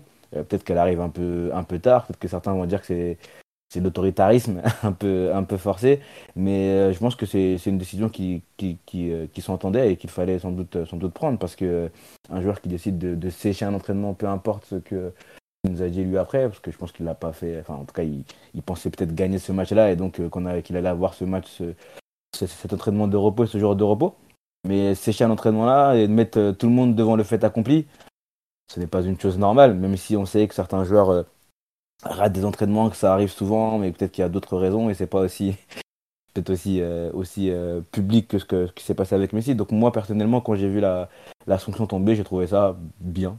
Voilà, de, de se dire qu'on remet un peu euh, le, le, le club au-dessus de, de, de, ces joueurs-là et que ce n'est pas normal de rater un entraînement euh, surtout pour aller faire des choses euh, un peu personnelles entre guillemets parce que là il allait pour un contrat qui, qui, qui, ne regarde qui ne regarde que lui il est, il est sous contrat avec le, le Paris Saint-Germain dans un premier lieu. C'est c'est Paris Saint-Germain qui paye euh, son salaire dans un premier lieu. Donc de, de, de, se mettre à la faute pour aller honorer un autre contrat. Chez l'ennemi. Chez l'ennemi ça, ça, ça a peut-être joué. Mais en tout cas pour honorer un autre contrat peu importe lequel c'est ouais c'est c'est quand même c'est quand même une, une, une grosse faute donc euh, moi j'ai trouvé ça normal la, la, la, sanction. D'ailleurs Messi qui s'excuse quelques jours après, je pense que c'est aussi pour faire un monde honorable et se dire qu'il qu et accepter pardon son erreur. On, on, va reparler de la vidéo d'excuses parce qu'elle est extraordinaire. Comme extraordinaire. On est coutumé du fait. Hein, donc, euh, ah, on on... Moi franchement, hein, le top 3 des meilleures vidéos de QSI, c'est euh, l'agent de Thiago Silva dans une cave en train de dire non mais je vous promets il n'a jamais voulu partir. Verratti avec ses grosses joues rouges en train de transpirer devant la caméra. Et celle-là, avec cette phrase d'un mec qui a quand même gagné 7 fois le ballon d'or Je ferai ce que le club décide de faire de moi. J'attends de voir ce que le club veut faire de, ce que oui, veut faire, de moi. C'est incroyable avec un- une vidéo qui est un peu rognée où on voit que le haut. Ça se demandait s'il était habillé en bas, comme sur Teams quand on fait des petits, des petits rendez-vous en télétravail. Non, mais c'était exceptionnel comme vidéo, ça. Et puis le cadre, il y a. le, mi- y a, le son est pourri, euh, tu sais pas. Enfin, le mec il a pas un service de communication pour faire un truc propre. Et si vous regardez, vous allez sur le profil Instagram de Léo Messi, c'est pas une publication qui va rester. hein. Il y a toujours l'Arabie Saoudite, tout ça, c'est un truc éphémère, genre bon, allez, euh, dans deux jours c'est plus là, on va faire passer ça tranquille. Je me dis, qu'est-ce que c'est que cette vidéo, quoi? C'était vraiment du, du bel ouvrage, euh, bravo à lui. euh. Mais en tout cas, sur live, vous êtes tous d'accord pour dire que c'est très logique et tout. Euh, je sais que certains ont trouvé que, bon, même si, est-ce que c'est vraiment deux semaines, est-ce que c'est pas deux semaines Est-ce que deux semaines, c'était la bonne durée Est-ce que c'était le bon moment Euh, Mathieu, euh, toi qui es supporter d'une autre institution turinoise, celle-là, t'en as pensé quoi à ce moment-là de cette sentence? Bah déjà dire que Messi n'était pas à son coup d'essai, puisqu'il avait déjà raté un entraînement au PSG. C'était au moment de la remise du Ballon d'Or. Avec- Paredes aussi avait raté le même entraînement et le même match. Je sais Ouais. pas pourquoi, mais ils avaient raté tous les deux, comme si lui aussi était Ballon d'Or. Enfin bon, peu, peu importe. Euh, ensuite, non, moi, ça m'a ça m'a semblé normal de faire, euh, de faire un exemple. Après, oui, chacun dira que euh, on a laissé passer beaucoup de choses avant, etc. Mais si, si tu commences à faire des exceptions ou si tu veux euh, des exemptions, même si on est en pleine course pour le titre, même s'il reste que 4 journées, bah, en réalité, c'est que tu n'as pas de discipline. Donc, euh, c'est- j'ai l'impression que quoi que Paris fasse dans cette affaire, c'était, euh, euh, on allait être critiqué. Donc, soit tu, laissais passer euh, un joueur qui, ne va pas à l'entraînement, qui n'assiste pas à l'entraînement, ce qui est à peu près la chose la moins professionnelle que puisse faire un, joueur. Soit tu, euh, tu auquel cas on allait te remettre euh, sur, euh, enfin, sur le nez euh, tout ce que tu n'avais pas fait sur les, les mois ou années précédentes. Donc, euh, j'ai l'impression que quelle que soit la décision que, que Paris allait prendre, on allait, les commentateurs allaient commenter et critiquer. Donc, je sais pas trop. Moi, je, serais plutôt positif là-dessus. hein. Je pense que quand tu as, un cas comme ça, bah ouais, tu vas faire un, un exemple. Une semaine, deux semaines, c'est pas non plus la mort. Je pense que ça ne te pénalise pas du tout en termes de championnat parce que le match face à 3, tu l'aurais gagné avec Messi, mais aussi avec Ekitike, avec, avec Icardi, avec Ander Herrera, avec qui tu veux. Donc, euh, c'est pas, pas un souci à ce niveau-là. Euh, donc, c'était même presque le bon moment pour le faire. Et, voilà, après, euh, que ce soit une semaine ou deux semaines, bah, là, il a fait, un, il a fait un- une vidéo d'excuses. Bon. Après, sans doute pour le PSG, là où c'est un peu compliqué, c'est que tu dois gérer une communication interne et externe. C'est-à-dire externe vis-à-vis de, de tes supporters, à qui tu dois montrer que l'institution, etc., est protégée, que tu laisses pas les joueurs faire euh, absolument n'importe quoi, ce qui est un peu le sentiment que tu as en regardant l'équipe jouer ces dernières semaines. Il y a un net relâchement et que globalement plus personne s'entraîne dans cette équipe, donc tu étais obligé un peu vis-à-vis de tes supporters de, de serrer la vis, mais dans le même temps, tu peux pas non plus humilier entre guillemets Messi, euh, le laisser euh, en dehors de l'équipe jusqu'à la fin de, de la saison, par exemple. Ça, ce serait sans doute un peu contre-productif pour ton image, notamment vis-à-vis des, joueurs que tu souhaites attirer ensuite. C'est-à-dire que Messi, ça reste un joueur qui a une image impeccable au, niveau, au niveau mondial, euh, et évidemment très respecté de, tous ses, euh, de tous ses collègues, joueurs, footballeurs. Donc euh, être inutile- inutilement sévère, c'était aussi contre-productif. Donc, tu as trouvé un équilibre, ben, écoute, on va, on va l'accepter et euh, voilà, et passer à autre chose, j'espère, en fin de saison, avec une non-prolongation qui sera actée. Mais en dehors de ça, non, je pense que Paris a plutôt euh, correctement géré une situation qui, à la base, n'est pas de son fait. Il faut quand même replacer dans, dans les faits et dire que ça commence avec Messi qui ne va pas à l'entraînement. C'est pas le PSG qui décide de, de sévir et de faire un exemple sans, sans raison valable. Donc, euh, voilà. Non, euh, on me dit beaucoup de gens sur live qui disent oui, on va pas se plaindre que pour une fois que le PSG prend une décision un peu forte, parce que sanctionner Messi, ça reste une décision euh, force, forte, pardon. Euh, mais est-ce que euh, le PSG serait aussi fort avec d'autres joueurs? On parle de ouais, si Mbappé y était allé et tout ça. on verra à l'avenir. Je sais que le PSG a couvert beaucoup de choses de beaucoup de monde ces dernières années. De, de Mbappé à Neymar en passant par Verratti. Il n'y a que ceux qui étaient en retard à l'entraînement parce que, à la reprise, qui se faisaient punir parce que c'était pas dur. Il suffisait Mhm. de voir qui était là, qui était pas là. En Mais- retard aussi en Hongrie, parce que du coup, Rabiot et Kylian, euh, Voilà. euh, à ils avaient, ils avaient été quand même euh, un peu sanctionnés sur le match en n'étant pas titulaires. Quoi. Oui, alors Quand que il y en a d'autres qui ont été en retard, qui ont été titulaires de, une demi-heure après, par exemple. Mais voilà. Euh, on me demande, est-ce que son image est impeccable avec tous les caprices contractuels qu'il a fait au Barça? Ah ouais, l'image de Messi est très, très, très positive.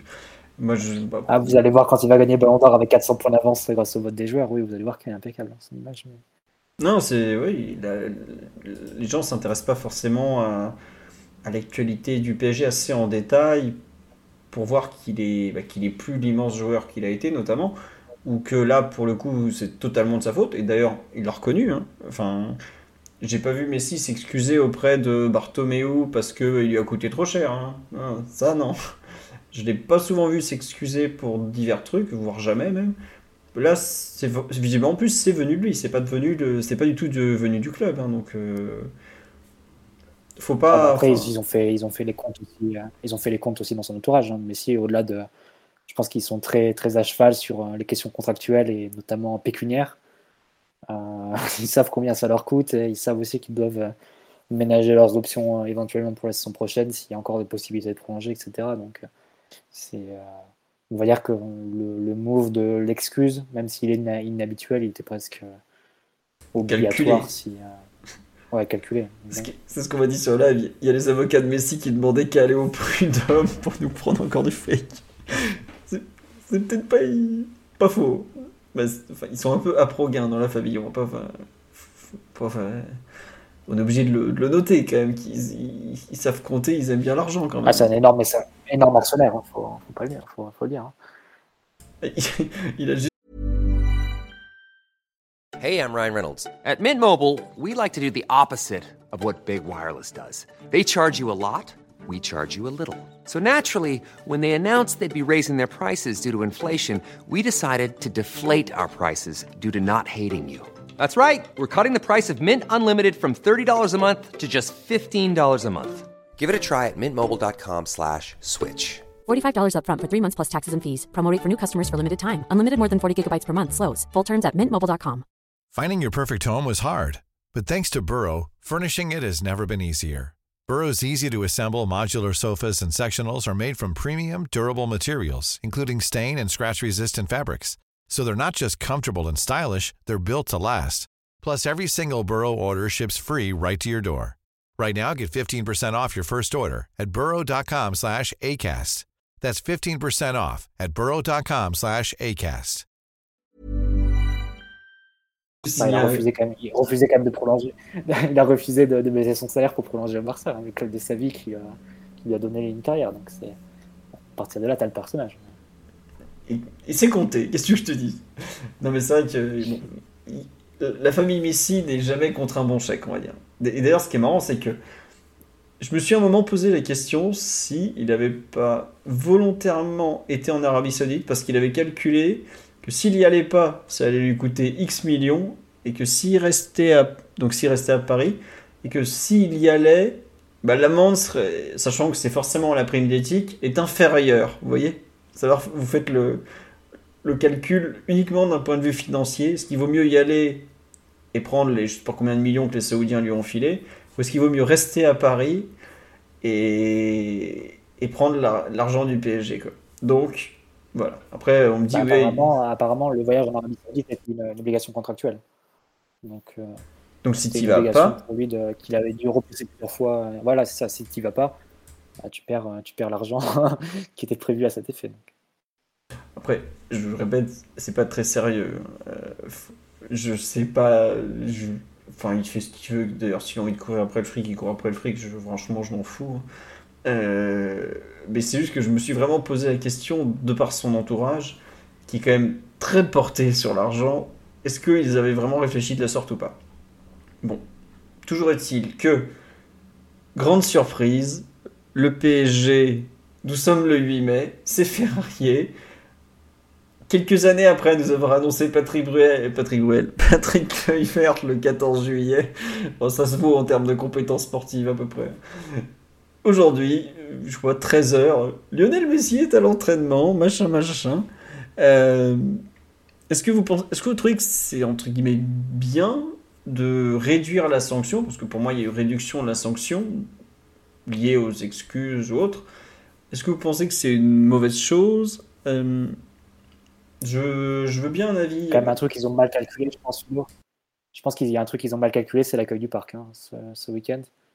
Je sais pas qui a pris la décision, mais je pense pas que ce soit quelqu'un qui connaisse grand chose au Et bah, football ou à la- voilà. aux gens qui vont aller au parc et qui vont siffler Messi à chaque prise de balle. hein. J'entends ce que tu dis, t'as raison, mais peut-être qu'ils ont aussi pensé au fait de se dire que c'est le dernier match au parc, peut-être, je sais pas, euh, pour, euh, pour Léo, et qu'ils veulent euh, peut-être. C'est l'avant-dernier là, c'est pas le dernier, ouais, Il y a PSG encore. Clermont, Non, 38e je et dernière pense. journée. Ouais, donc il va se faire siffler, donc quoi qu'il arrive. Non, je sais que ça va être les derniers, peut-être qu'il y en a certains qui allaient pas le siffler, mais non, il y a clairement, c'est vrai. Dernière journée, donc non. Bah, à part s'ils ont prévu un coup en deux temps, tu vois, c'est-à-dire qu'ils suppriment les places du CUP euh, d'ici samedi. Et euh, du coup, dans le stade, il reste que les, les gamins et les, et les touristes asiatiques. Auquel cas, là, Messi se fait c'est pas siffler a priori. Mais euh, si le CUP est là, je pense que Messi va se faire euh, copieusement huer à, à l'annonce des équipes. Et puis, euh, Pas bah, que lui. L'an hein. dernier, Neymar avait été sifflé. Neymar, Enfin, je- oui, pas que lui, mais Non, mais je veux dire, pas, Neymar pas que le cube. a été sifflé à chaque prise de balle. Ouais, mais c'est eux qui vont faire le plus de bruit, je pense. En plus, comme ils sont en groupe, etc., et que généralement les micros d'ambiance sont aussi de leur côté, ça, ça risque de faire, euh, de faire pas, mal de, pas mal de bruit. Donc, euh, l'an dernier, Neymar avait été sifflé tout le match, il me semble, à chaque prise de balle sur, euh, sur le match post-élimination face au Real. PSG Bordeaux. Euh, c'est pas... Messi avait été sifflé juste à l'annonce des équipes sur ce match-là. Non, non, même un peu pendant, impossible. de mémoire. Genre les 10 premières minutes, il avait un peu bruit. Mais c'est vrai que Neymar avait cristallisé les, les critiques. Enfin, les sifflets plutôt. Comme souvent. Mais euh, oui, effectivement, euh, moi, moi, sinon, pour revenir à la question initiale, Philo, euh, la réduction de peine, si on peut l'appeler comme ça, euh, non, je peux, la, je peux la comprendre. Le joueur a mis de, de l'eau dans son vin en, fa- en faisant une vidéo, en s'excusant.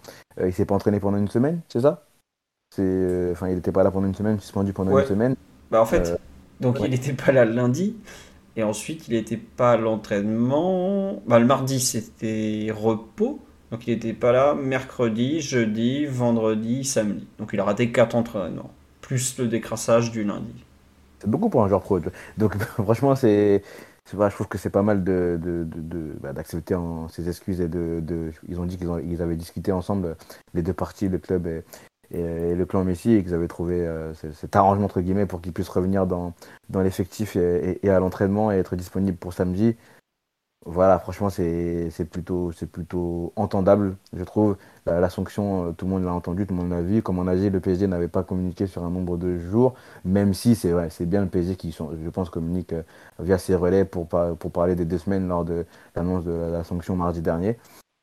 Je pense que c'est plutôt, plutôt bien. Là, il est, il est de retour, on verra. Mathieu a raison, il y aura sans doute des sifflets samedi euh, au Parc des Princes. Après, c'est au joueur d'assumer aussi la connerie qu'il a, a faite. En tout cas, il est, de retour et il est, il euh, à disposition du club et de, de, de Galtier, donc c'est- c'est bien pour, euh, c'est bien pour lui, quoi. Ouais, moi je trouve ça zéro de la réduction. C'est marrant, hein, je suis complètement opposé à toi, Titi, mais vous l'avez suspendu deux semaines.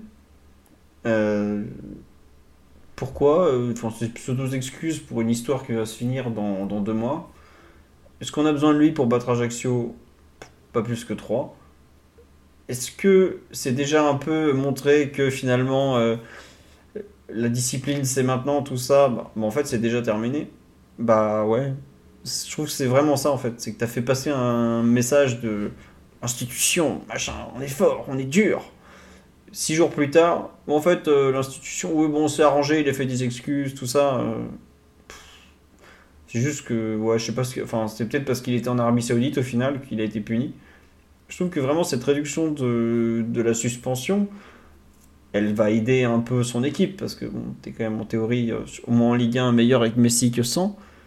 Mais pourquoi t'es allé quelque part un peu déjà te, renier ta nouvelle ligne, euh, adoucir les angles pour une éventuelle prolongation au cas où euh, les deux parties se retrouveraient un peu.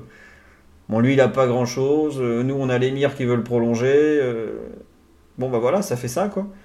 Je sais pas, je trouve qu'il y a un côté renoncement de la position du PSG qui est absolument mais, horrible. Vraiment, euh, un retour en arrière. Le euh, Parisien dit que ça vient pas de la direction. hein. Ouais, donc ça vient d'en haut. Voilà. Donc ça vient de, du Qatar directement, en se disant, Ah, bah, c'est peut-être comme ça. avec la, la direction, la direction bicéphale. hein. Ouais, mais enfin, ils nous font chier à Doha, quoi. Au bout d'un moment, euh, ils ont qu'à le, faire jouer en Saoudite. Non, mais je suis désolé, il faut le dire. euh, au bout d'un moment, euh, ils les regardent les matchs. Enfin, s'ils veulent diriger, bah, qu'ils viennent, quoi. Franchement, en fait, c'est là où tu te rends compte, bah, t'as fait quelque chose il y a une semaine, et puis bah en fait, t'as un type qui, on sait même pas lequel, qui a dit, ouais non, en fait, on va changer ça et tout, mais c'est pas un, C'est comme ça PSG. hein, club. t'as- t'as- Ouais, mais C'est comme c'est ça là que qu'ils comprennent. En fait, tu vois, excuse-moi Mathieu, je t'ai coupé. Le problème, c'est que ça montre en fait que tu comprends rien à ce qui se passe. Que tu comprends pas que c'est le, le bordel depuis des années. Je sais pas si c'est le carrossier ou je sais pas qui encore qui a dû trouver une idée géniale. là. Et euh, tu n'avances pas. Là, là, tu fais preuve d'autorité. Et oulala, attention, attention, il a raté un match, il a raté quatre entraînements, peut-être même une amende. Et finalement, tu baisses ton futal une semaine plus tard pour dire Ah, pardon, Léo, euh, t'inquiète pas, on va rapatrier Leandro Paredes pour que tu sois bien à Paris. Quoi.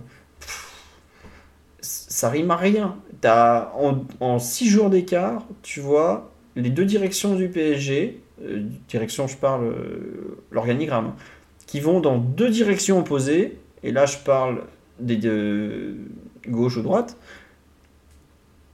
pour finalement aboutir à pratiquement absoudre le joueur de toute faute, parce qu'il s'est- il a fait une vidéo Instagram dégueulasse où il est même pas capable de porter un micro. Franchement, c'est vraiment euh, un pas en avant, cinq en arrière. Moi, ça me désespère. Vas-y Mathieu, si je te laisse, excuse-moi, je t'avais coupé. Non, bah attends, on n'est pas au bout de nos, nos surprises parce qu'on va avoir le coup du spectacle avec le, le dossier de l'entraîneur. Il y a quand même Luis Campos qui est en train de négocier avec Mourinho sans mandat du club. Dans ce temps, Nasser qui veut Mota et à la fin, tu auras le, consul du Qatar en Allemagne qui mettra Nagelsmann. C'est euh, comme ça que ça se passe au PSG. Tu sais que c'est euh, t'as la direction bicéphale avec des, directions qui peuvent aller dans des sens complètement opposés. Sur ce dossier de Messi, on a bien compris qu'à Paris, ça freinait des cas de fer pour, euh, pour qu'il ne prolonge absolument pas. Et à la fin, tu sais pas s'il peut pas y avoir un retournement de situation parce que euh, euh, le clan Messi aura discuté directement avec les, hautes sphères, comme on dit, à Doha. Donc euh, c'est euh, c'est comme ça, hein, c'est le PSG. Je pense qu'on est largement habitué, ça s'est accentué vraiment avec les, dernières années. Et voilà, c'est comme ça. hein, c'est le PSG, un club où tu as Jamel Bourras qui peut avoir des mandats sur des, sur des négociations de transfert, enfin, ce genre de truc. Donc, euh, c'est pas qui fait quoi, qui prend les décisions, euh, qui a le dernier mot. Et c'est pour ça que tu as des, des bugs dans la, dans la machine de temps en temps, et c'en est un avec Messi. Petit sur live, je te vois pas prolonger pour se faire siffler toute une année.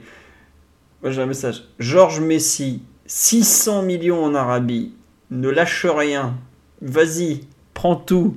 Tu seras tranquille pour 30 générations. Mais aujourd'hui, enfin, quand il a été suspendu euh, il y a une semaine, tous les journalistes qui suivent le PSG, donc qui sont en contact avec la direction française du PSG, ou la présidence même, on dit bon bah c'est bon, c'est la fin, c'est acté, euh, rupture des négociations, enfin rupture entre les deux parties, voilà.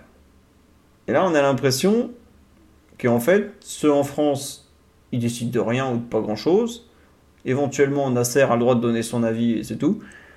Et en fait, bah, c'est euh, comme tu l'as dit Mathieu, l'émir du Qatar, le consul en Allemagne, on sait même pas qui, qui va décider de, de est-ce que euh, Lionel Messi euh, va avoir une vraie offre ferme de prolongation du PSG déjà, et ensuite il l'impose au reste quoi. Et ça marche pas comme ça un club. Lui, enfin, je sais pas si vous vous rappelez, il y a une semaine, donc euh, la famille Messi a agité tous ses relais médiatiques, hein, euh, la Catalogne, même As, Marca, euh, Romano, tout le monde, pour dire oui, en fait, j'ai refusé de prolonger il y a un mois parce que j'étais pas convaincu par, par le projet sportif. Enfin, aujourd'hui, le projet sportif, il a le choix entre le PSG, l'Arabie Saoudite, où euh, le Barça, une fois qu'ils auront trouvé 200 millions d'euros, plus 100 millions, plus 4 leviers, plus ce qui reste de monnaie dans la poche de la Porta. Il n'y a aucun club avec un top projet sportif qui veut de lui. Et lui, ils nous- ont expliqué qu'en fait le projet sportif du PSG n'était pas assez bien. Enfin, ça tient pas la route une seconde ce truc. Oui, l'Inter Miami, excusez-moi, j'avais oublié l'Inter Miami. Il va pouvoir être le- le successeur de la légende Gonzalo Higuain, quelle chance. Enfin, moi je, vraiment ce dossier Messi, il partait bien en termes de, sanctions. Voilà, il, y a faute, il y a sanction, voilà, on, on se tient. Et à chaque fois qu'on revient un peu dessus, c'est de pire en pire. Et j'attends le grand moment où euh, Christophe Galtier va limite nous sortir qu'il a regretté de ne pas pouvoir l'avoir à 3 la semaine dernière ou un truc du genre. euh, ce sera vendredi en conférence de presse vers 13h15, la boulette à peu près, je peux vous le dire. Allez, 13h20 avec le retard habituel. Mais euh, enfin, moi vraiment, je suis désespéré par la gestion de ce dossier qui montre, à mon sens, toutes les ingérences possibles et imaginables. Sans même parler des. Mathieu, tu vois, tu as parlé des insultes du CUP et tout, des autres, hein, il a pas que. hein. Je- enfin, il n'y a pas que le CUP dans la vie, il y en a plein qui veulent Messi dehors. hein. Donc, c'est- faut pas tout leur mettre sur le dos, quoi. Euh, et non, en fait, on s'est reparti, on, euh, le- l'ingérence, etc., etc.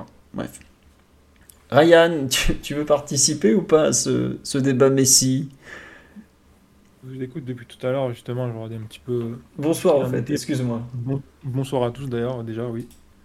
Euh,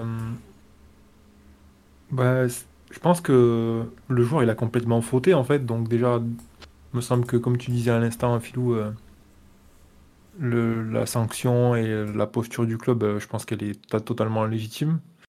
Indépendamment de l'envergure du joueur, euh, s'absenter comme ça pour des obligations contractuelles alors que ton employeur, euh, normalement, est quand même ton obligation contractuelle première, te sollicite parce que on est pendant la saison, il n'y a, pas d'excuse, quoi. Tu, tu peux le tourner dans tous les sens, ça, ça ne marche pas, quoi. Messi ou pas Messi. Euh, après, euh, effectivement, je suis pas sûr que sportivement, euh, il y, a y ait intérêt pour le PSG à s'engager au-delà de cet été. donc, honnêtement, la sanction, je pense qu'elle elle est bien pour l'image du club, elle est bien pour la posture des dirigeants, etc. Et peut-être aussi pour envoyer un message au vestiaire. Mais je pense pas qu'elle joue quoi que ce soit en fait dans le, dans le futur du joueur ou pas. Lui, il est en phase de négociation, mais comme tu l'as dit, je pense qu'il est dans une situation délicate par rapport à- au fait que je pense personne, enfin aucun grand club sérieux ne souhaite investir autour de lui. Barça, je pense que c'est à mon avis, pas mal de l'intox. Je pense pas qu'il y ait vraiment un fondement derrière euh, qui a été filtré. Je suis pas sûr qu'il y ait vraiment la volonté de le faire revenir. Donc euh, voilà, c'est ça sent un petit peu la fin pour lui en Europe.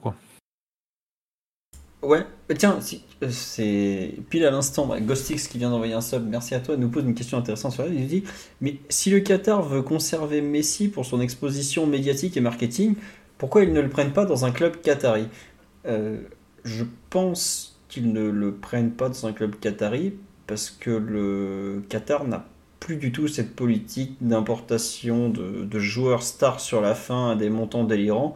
Aujourd'hui, ceux qui font ça, c'est l'Arabie Saoudite. Ils ont fait signer Cristiano Ronaldo, ils rêvent de faire signer Messi, Ramos, Navas, euh, même un peu Ça Verratti. ça parlait de Busquets, Alba, Verratti aujourd'hui. Voilà. Euh, et comme on dit effectivement sur le live, les clubs qataris n'ont aucune exposition. Euh, Oui, personne ne regarde ses équipes. Enfin, sans, sans, Non, c'est vrai. sans volonté de provoquer ou quoi. Si, ça, des gens regardent ses équipes, mais hein, au niveau euh, à titre local, on va dire, en termes de- d'ex- d'exposition, euh, prends n'importe quel footballeur, euh, su- supporter de footballeur, de football moyen, qu'il n'est pas du tout au courant de déjà, est-ce qu'il est capable de citer cinq équipes qui jouent dans ce pays? Je ne suis pas sûr. Il y a Al Dollar, Al Euro. Puis c'est tout pour lui, pour ce fric. S'il va là-bas, il s'en fout des clubs. quoi. Tu lui dis qu'il joue en bleu, en blanc ou en rouge. euh, Enfin, c'est. Tiens, c'est une question sérieuse aujourd'hui. euh, C'est comme Arabie Saoudite qui regarde les clubs saoudiens. Les, les fans de CR7 s'infligent euh, les matchs de, de l'idole. Je crois que les matchs sont sur RMC. euh, Sur Twitch. hein. Ouais, c'est Ouais. ça. Il les diffuse sur Twitch. J'avoue que je n'ai pas regardé les audiences. Bon, ça fait un match gratuit pour ceux qui veulent voir du foot, quoi. Mais je suis pas sûr que. On dit attendez, les fans de la Liga vont se taper les matchs s'ils y vont tous. Euh, la Liga, les, les, le- les droits de la Ligue 1, donc la Ligue 1, hein, quand même un championnat d'un certain niveau, en Espagne appartiennent à Piqué. C'est pas diffusé les matchs, par exemple, ou il y a une feinte, enfin, ils en diffusent très peu, par exemple. Donc, euh, je suis pas sûr qu'ils s'amusent à regarder les matchs saoudiens au Qatari, même si Messi joue.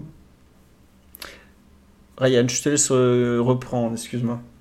Non, non, mais, mais dit ce que je, vous rejoins assez quoi sur la, la globalité, sur le la, déjà la posture du club euh, qui me paraît totalement juste. Euh, que ça soit de la mise en scène ou pas, que ça soit un effet un peu trop poussé ou pas, euh, que ça soit exagéré ou pas, je veux dire, c'est c'est logique. Et la réduction, Après, ouais, j'allais dire justement, la... enfin, s'il y a vraiment réduction de la sanction, mais ça y ressemble quand même pas mal. En tout cas, ça avait... les deux semaines n'avaient jamais été démenties par le clan Messi. Euh, Qu'est-ce que tu en penses justement de ce... cette réduction après... après excuse, la réduction de peine de... chez Ratiti? Bah, de toute façon, je pense que c'est toujours intelligent de. Voilà, de. Bon, bah, tu as tapé sur. Il a fait une bêtise, tu lui tapes sur les doigts en public, euh, il vient, il fait un pas vers toi, tu fais un pas vers lui, et c'est comme ça que tu avances. Parce que de toute façon, il faut toujours, je pense, être dans une démarche euh, constructive, surtout pour un club. Rentrer dans le. Le punitif, ça se fait, mais il faut éviter, quoi. Tu fais ça quand vraiment t'es, obligé. Et c'est après que tu peux euh, un petit peu les choses ou améliorer la, le, le cadre de travail, il faut le faire. C'est, qu'au final, tu as quand même intérêt à ce que les dernières semaines de compétition, elles se passent dans une plutôt bonne ambiance, parce que les choses ne sont pas complètement euh, décidées. Donc euh, il faudrait pas que qu'il y ait une, une, une, gra- une graine là ou quelque chose qui vienne euh, pourrir un petit peu la fin de championnat. Quoi. C'est, tout est encore possible, il me semble. Donc euh, faut pas non plus prendre ce genre de choses-là à la légère. La compétition est encore en jeu. Ouais, plus ou moins en jeu. Euh, sur. euh, on a un peu fait le tour sur la sanction, tout ça. Euh, Est-ce que vous, pensez que ça remet en cause la fin de saison avec le joueur? Et hum, quelle fin on imagine pour euh, bah, justement pour Messi et le PSG ensemble euh, Mathieu? Bah, faut d'avoir déjà sur le terrain parce que t'es pas à l'abri qu'on joue moins bien avec euh, Messi et Hakimi qu'avec euh, Zahir Emery et Kitike, qui serait euh, un- épisode de plus à cette saison un peu, un peu rigolote qu'on est en train de vivre. Euh, ensuite, sur la fin avec Messi, bon, déjà, il faudra voir comment c'est acté, hein, s'il y, y a une séparation. Euh, a priori, ça semble aller dans ce sens-là, mais bon, comme on l'a dit tout à l'heure, on n'est on est jamais trop à l'abri avec, avec le Qatar. On ne sait pas qui, qui aura vraiment le dernier mot là-dessus. Bah, après, ben, si- s'il y a le principe d'une séparation qui est acté, j'imagine que ça sera fait avant la fin de saison, qu'il y aura une annonce quelques jours avant le dernier match, et que pour PSG Clermont, bah, il y aura une, sorte de, d'hommage au parc rendu, comme, euh, comme il y en a souvent eu. Après avoir la réaction des supporters, j'imagine que ça sera moins euh, émouvant qu'avec Di Maria l'an dernier, et moins chaleureux qu'avec Di Maria l'an dernier, ça c'est évident. Mais je pense que s'il y a une séparation, le PSG fera un truc quand même pour, pour Messi le dernier match, donc euh, à voir. Tiens, on nous dit, est-ce que pour vous, le fait qu'il s'excuse, c'est pas la preuve qu'il va prolonger? Non, moi je pense que c'est plutôt la preuve pour Messi qu'il euh, qu'il a envie de- un peu de, de rejouer. Est-ce que c'est pas la preuve que c'est pas encore décidé en fait Ouais, voilà, plutôt. C'est plutôt. Pour moi, je le prends plus comme une façon de dire au PSG. euh, je garde la prêt- porte ouverte. en fait. Voilà, exactement. Je suis encore là en fait. Après, est-ce que je je suis là pour deux mois ou pour un an et deux mois quoi? C'est peut-être un peu ça la question qui se pose derrière.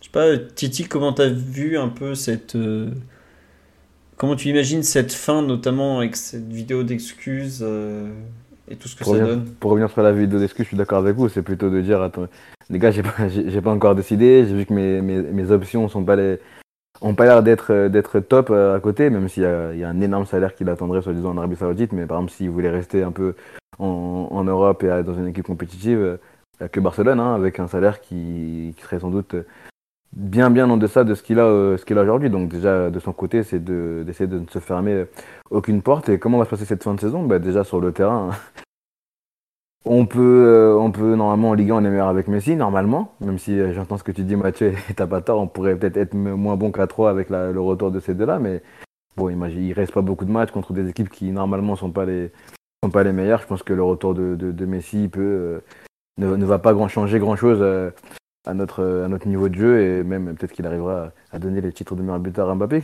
je sais pas, mais, mais en tout cas, euh, il aura sans doute pas des, des, des, des, adieux s'il doit partir, des adieux euh, aussi émouvants que ceux de Di Maria, voire même de David Beckham. Hein. je pense que là, il se ferait siffler de, de, tous les côtés, même à la dernière journée, même euh, dans un, dans un cadre de, de fête pour, pour le titre. Je pense que Messi, aux yeux des supporters parisiens, c'est terminé. Et euh, il, va, il prendre quand même une, belle bronca. Et je, franchement, je, vous parlais des prolongations, que c'est vrai que y a un peu la, direction bicéphale du Paris Saint-Germain, etc. Mais s'il y a une prolongation, ce sera un, serait un bon chemin de croix, je pense, pour lui euh, l'année prochaine aussi, même si euh, on sait que les supporters peuvent oublier aussi rapidement certaines choses. Mais là, je, ne pense pas. Je pense qu'il a cristallisé pas mal de, réactions négatives à, son encontre avec ce, dernier geste et même avant, hein, il, était déjà un peu pris en grippe l'an dernier sur pour les pour les éliminations euh, pour l'élimination pardon contre le Real. Donc non je, je, pense que pour tout le monde il est mieux que ça se, ça se termine. J'espère que ceux qui, qui prennent les décisions euh, à, Doha vont, vont, vont, pas nous faire chier sur ce, sur ce coup-là et qui vont et qui vont eux aussi acter le fait que cette histoire entre Lionel Messi et le Paris Saint-Germain est terminée. Après, s'ils se rendent pas compte que Messi va se faire siffler sur les deux derniers matchs au Parc des Princes, je vois pas comment il peut éviter ça enfin, c'est qu'ils vivent sur une autre planète. Hein. Euh, tu, tu, disais euh, Di Maria, euh, Beckham, tout ça. Mais Messi, il va arriver au camp de loge, il va dire à Zuma Nakamara Tu peux me raconter quand ils t'ont applaudi à ton départ? Parce que. Il, il, va, il aura même pas les adieux de, de, de, de, Papus, quoi. Il va se faire siffler comme pas permis. Enfin. Le... C'est sûr que Marquinhos ne dira pas que c'est Messi qui a fait la coupe. Hein. Pardon, Ryan. Qu'est-ce que t'as dit, Ryan? J'allais dire, il me semble qu'il n'y a, jamais eu de connexion euh, euh, comment on pourrait dire, émotionnelle ouais, entre Messi et le, le, le corps de supporters parisien qui, qui va au parc. J'ai l'impression. C'est le problème hein, quand tu apportes des idoles d'autres clubs. Hein. Comment? C'est le problème quand tu importes des idoles d'autres clubs. Oui, Messi, c'est l'idole du Barça, c'est difficile de devenir une idole d'un autre club. Non, mais non, je pense pas. Enfin, oui, tu, effectivement, il n'aura jamais l'affectif qu'il a eu à Barcelone, mais tu peux quand même euh, établir une connexion, tu vois, pour euh, citer un exemple un peu lointain, un mec comme Raoul, il est parti de Madrid, euh, il est parti en froid, mais il y avait quand même de l'affect, il est parti à Schalke, il y, avait, il y a un truc qui s'est passé, tu vois, et de par le professionnalisme, de par l'engagement, de par l'investissement, tu peux, euh, tu peux connecter sur deux, trois saisons comme ça. T'es pas forcément chez toi, ok, mais il y a un truc qui se crée et quand tu pars, les gens ils te remercient et tu pars content. J'ai l'impression qu'il n'y a jamais eu ce truc-là en fait, que il a passé une première année un petit peu à, à, dans son spleen, là, dans, son, dans, son, dans sa dépression post-départ de Barcelone, parce qu'il est quand même parti dans des circonstances euh, presque, on va dire, euh, traumatisantes. Quoi. Le mec, il voulait partir et on lui a dit non, on peut pas payer ton salaire, alors que c'est, un dieu vivant là-bas. quoi. Et euh, finalement, là, sur cette, sur cette deuxième saison, ça démarre plutôt bien. Puis après, on prend que ça lève un peu le pied avec la Coupe du Monde. Et puis là, quand il revient, il revient trois semaines de, de 15 jours assez bien. Et puis, plouf, un peu entre guillemets, quoi. Il n'y a plus cette continuité, il n'y a plus ce travail. Donc, euh, il, il, pas ne serait-ce qu'une saison où il peut dire, OK, il nous a. Les supporters du, du PSG peuvent dire, ouais, c'est vrai quand même, il nous, a, il nous a donné ça une saison. Il n'y a même pas ça, quoi. Donc, c'est sûr qu'en termes d'adieu, euh, c'est. Enfin, pour l'instant, ça, ça, va ressembler à un passage assez anecdotique, quoi. Alors, si je peux me permettre, ce sera pas anecdotique, ce sera vu comme très négatif, parce que, euh, comme tu dis, ça n'a jamais collé, à part l'accueil, mais sinon, bah, les gens imaginaient euh, Messi de 2012. Sauf que Messi de 2012, c'est pas tout à fait la réalité. Beaucoup de gens très déçus par son attitude sur le terrain, le fait que bah, il défende pas du tout, il marche énormément, qu'il ait du mal à faire des différences. Et lui, il a jamais rien fait pour se connecter au public. Dès que le match est, dès que la fin du match est sifflée, il, euh, il part au vestiaire. Limite, c'est le seul moment où il court dans la rencontre il n'y a pas de. Ça n'a jamais cliqué entre les deux. En plus, ça ramène tous les touristes qui viennent, euh, qui viennent le voir et qui l'applaudissent quand il fait une touche ou pas loin, quoi. Bon, il fait pour les touches, mais vous avez compris. Il n'y a, pas grand chose, en fait, euh, qu'il a connecté au PSG. Et on a vraiment l'impression qu'il est venu là euh, bah, pour le cacheton, hein, on va pas faire semblant. Et puis, bah, il va repartir. Bon, bah ouais, Léo Messi a joué au PSG, mais je suis pas sûr que la, trace qu'il va laisser sera va rester longtemps, par exemple. Je pense que dans 5 ans, on ne, parlera jamais du passage de Lionel Messi au PSG. Alors moi qui est une dinguerie, hein, mais on fera pas de podcast. Euh, mais aujourd'hui, c'est dur de, enfin, c'est pas un pas, enfin, c'est terrible de dire ça, mais je vois pas trop la différence, en étant un peu provocateur, avec le passage de David Beckham. Quoi. Un mec qui vient où il n'y a plus rien dans les jambes, ça fait parler un peu du club. Bon, Messi a quand même été bien meilleur, au moins par séquence, que Beckham, hein, qui avait vraiment plus rien dans les chaussettes. Ouais, mais- il y a un peu de ça Ouais, quand Beckham, c'était assumé, Philo. C'était Oui, voilà. c'est ça, ouais, exactement. Beckham, ouais. c'était 4 mois pour, euh, pour, euh, pour l'image et pour voilà, prendre un, côté Même un peu icône. Même si on l'a mis titulaire au Parc des Princes contre le Barça. Tu vois, il était titulaire contre le Barça, pardon, Ligue des Champions, je disais Beckham, je crois, si je dis pas de bêtises, mais c'est vrai que. Oui, oui. Au lieu de c'est- Verratti. Ouais. Mais c'est vrai que c'était quand même un peu Ouais, plus assumé final, que, que mois, il, était, il était remplaçant de Chantôme au final sur les 4 mois, Mm. si tu prends vraiment sur le sur l'ensemble de, de sa période de PSG. Et puis il y avait un côté un peu, euh, c'est le début du projet, etc. Là, Messi, tu l'as pris euh, avec d'autres ambitions sportives, j'ai envie de dire. Euh, s'il était venu faire un passage anecdotique comme Beckham, peut-être que tu, les attentes auraient été très différentes et tu, et tu l'aurais, il y aurait peut-être pas cette animosité-là, mais comme il a été titulaire sur les, les deux ans en étant un joueur majeur sur lui, un, un joueur euh, duquel tu attendais qu'il puisse te faire passer un cap aussi en Ligue des Champions et t'aider dans, dans ta quête Mm. de cette compétition-là, qu'il est complètement passé à côté les deux années euh, dans, dans cette compétition, bah évidemment, c'est, tu peux pas le juger sur les mêmes standards. À la rigueur, c'est plus euh, euh, comme Buffon ou Alves sur les dernières années, euh, Messi, je pense, le, le constat à la fin. Et tu as raison parce que, comme le fait remarquer sur live, Beckham il vient, il prend sa retraite à la fin. Alves et Buffon ils ont continué, donc la dégringolade a continué. Et Messi va visiblement continuer puisqu'il vise euh, Coupe Copa 2024 et même Coupe du Monde 2026. quoi.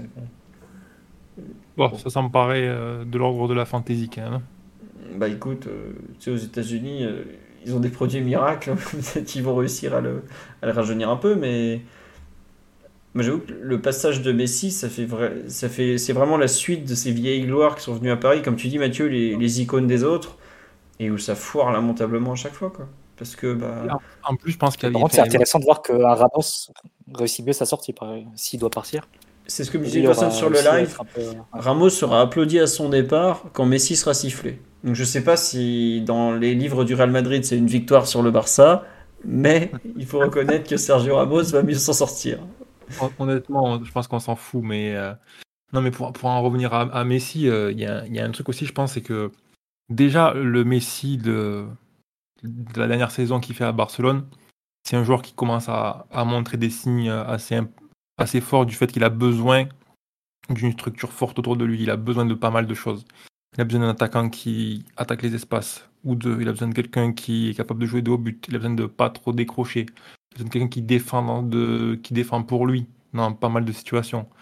Euh, c'est quelqu'un qui a un volume de course assez faible, euh, qui a un niveau d'intervention qui a quand même relativement baissé par rapport à, son prime. Euh, donc déjà, il y a, une, tout, un tas de circonstances qui font que, ok, tu peux prendre Messi à ce moment-là quand il s'en va de Barcelone, mais il faut bien être conscient de ce dont il a besoin pour que tu puisses en obtenir quelque chose. Et j'ai l'impression que Barcelone, effectivement, ils étaient, euh, que Paris, peut-être dans la, je sais pas si de manière consciente ou si de, manière inconsciente, mais ils sont la direction, à mon avis, n'a pas compris, euh, un peu comme Ronaldo quand il est allé à la Juve, qu'il fallait davantage l'accompagner en fait que ce qu'il était à Barcelone.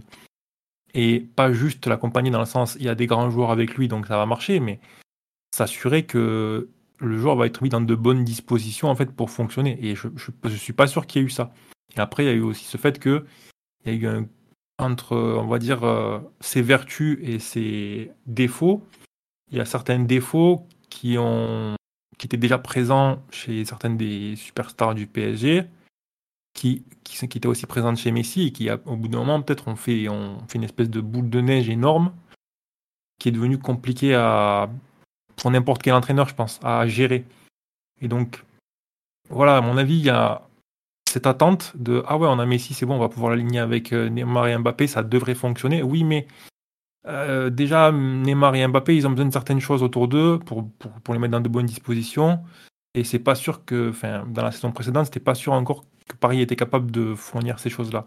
Là, tu rajoutes un joueur qui est capable de faire des grandes choses, mais il, a, il a aussi tous les besoins qu'il faut rajouter. Et Paris, il n'a pas fait ça, en fait. Ou, pas, ou très peu. C'est compliqué, je pense. Voilà, c'est il, est, il, a, il a été rapporté comme une pièce qui était capable de, de faire toute sa part du travail, et je pense qu'en fait, il, il en était plus là. Ah, mais c'est pas compliqué. On lui a demandé de compléter un puzzle, alors que lui-même, il a besoin d'un puzzle complet autour de lui. Ça peut pas Ouais. marcher. Peut-être pas un puzzle complet, mais je pense qu'il a besoin de pas mal de choses. tu, tu vois ce qu'il a autour de lui avec l'Argentine. euh, au PSG, c'est pas du tout ça. Et ce que tu dis effectivement sur le Barça, c'est très vrai. C'est que il est, il est très dépendant des autres qui vont courir. Moi, c'est dommage, il est tombé dans l'équipe d'Europe qui court le moins. Il, ça colle pas. Et quand tu dis, ouais, je sais pas si le PSG, ils ont réfléchi, ils ont pas du tout réfléchi, ça se voit. Et Comme dit on, sur le live, on avait déjà des problèmes d'équilibre avec Di Maria qui défend comme un taré. Et nous, on se dit, on on va remplacer Di Maria par Messi. euh, ça peut pas coller en Et fait. même sans, sans parler forcément de, de, de défense, tu vois. Parlons tout bêtement de, de déplacement sur le terrain. Tu as déjà deux joueurs qui quand même demandent pas mal de ballons dans les pieds, même si Mbappé, euh, il a ce truc qui fait qu'il attaque aussi beaucoup les espaces. Mais là, tu rajoutes un, autre joueur qui demande beaucoup le ballon dans les pieds. Et qui a plus forcément la même capacité de débordement en avant. Donc déjà, tu sais que tu vas créer des, des tu vas avoir des problèmes de base quand tu vas construire ton équipe, tu vas avoir des problèmes à comment, comment animer certaines choses. Comment contre-attaquer quand Mbappé il est bien cadré ou quand il est, il est absent. Euh, comment remonter le terrain correctement quand on est bien pressé, si les mecs ils ont pas la mobilité pour décrocher et venir chercher le ballon bas. Déjà sur le papier, tu sais que ces trucs ils sont, ils sont là en fait et tu, ça demande du travail. Et peut-être que notre entraîneur il aurait pu faire d'autres choses. Je suis pas en train de, dédouaner euh, Galtier, je pense qu'il a pas fait du bon travail et que sur, dans certains niveaux, euh, il a été complètement à la ramasse, vraiment un entraîneur médiocre. Mais déjà, les problèmes, en fait, ils sont forts et tu sais en début de saison, en fait, quand tu regardes l'effectif, tu dis, OK, là, ça va, ça, ça va coincer, à moins que l'entraîneur, il invente quelque chose. Et on n'est jamais vraiment, euh, tu vois, tu te restes toujours ouvert d'esprit, quoi. OK, peut-être que l'entraîneur, il va créer quelque chose ou il va mettre un truc en place. Des synergies qui vont se créer à tel, à tel endroit sur le terrain et ça va permettre d'équilibrer l'équipe et tout. Pourquoi pas? C'est euh, du foot, ça reste. euh, tout est possible. Mais déjà, tu sais, tu sais que ça c'est compliqué. Et donc, effectivement, il n'y a pas eu de, il a pas eu de surprise. Dans les bons jours, techniquement, il y avait des super choses. Et dès qu'il fallait euh, souffrir un petit peu avec le ballon et que l'équipe a eu du mal à, proposer d'autres choses, on a vu que c'était compliqué, quoi. Et c'est vrai qu'en Ligue des Champions, je, je pense qu'on le, on le sentait. Mais indépendamment du Bayern, qui franchement n'était pas un opposant spécialement fort en plus. Euh, je veux dire, le, le PSG n'a pas été éliminé par une grande équipe. Euh, tu sentais déjà qu'il y avait des problèmes euh, et qu'il y avait des, des- des grosses, grosses, grosses dépendantes et des, gros, des grosses problématiques pour équilibrer l'équipe. Ouais. Donc, euh, bah, qu'il aille à Barcelone ou qu'il aille ailleurs, là, franchement, ça va être énormément de problèmes pour l'équipe. Sauf s'il va dans un club, comme tu dis, voilà, États-Unis, Arabie Saoudite, où là, la dimension compétitive, elle est pas. Elle est Il y a plus de truc de gagner des grosses compétitions, donc ça passe à la trappe. Quoi. Et puis, enfin, moi, il y a un truc qui, qui me fait. Bah, tu vois, c'est marrant, c'est que la façon dont on l'a intégré au PSG en disant, bon, bah, on va compléter les deux autres devant, et que tout ce que tu décris de, de dysfonctionnement qui était prévisible, en partie. Mais par exemple, Barcelone s'est reconstruit avec Xavi sur la base d'une animation défensive où ta première ligne de pressing des attaquants est très forte. Et eux, ils se disent, on va réintégrer Messi là-dedans. Et c'est pareil. Ça veut dire que tu perds un peu une partie de l'identité de l'équipe que tu as recréée pour le remettre dedans. Mais allez-y, faites, faites-le, quoi. Faites la connerie. Je Je sais pas, je sais pas si c'est fondé ces trucs-là. C'est peut-être fondé, hein, mais moi je le vois pas trop, hein, Ça honnêtement. ressemble à de euh, la com un peu. hein. Comment? Ça ressemble un peu à la com parce que si, le Barça, si Messi devient libre, c'est difficile pour le Barça de ne pas se positionner, même vis-à-vis des Ouais. supporters, etc. Mais c'est clair que Pour sur la- le plan de l'équipe et de, de l'équilibre et de, de leur avenir, ça n'a aucun sens. hein. Ça, Pour, pour la Porta, disons que comment les, vu la, la façon dont les choses se sont terminées, il y a, pour moi, il y a, il y a clairement il y a un truc à réparer. Quoi. Tu peux pas. C'est-à-dire que ton, ton- le plus grand joueur de l'histoire de ton club, il est parti par la plus petite des portes possible. Tu n'as pas été capable de lui payer son salaire. Lui, il voulait rester, il était prêt à faire des concessions et tout, mais tu n'as pas été capable de. Parce que la gestion a été trop mauvaise. Donc c'est vraiment le.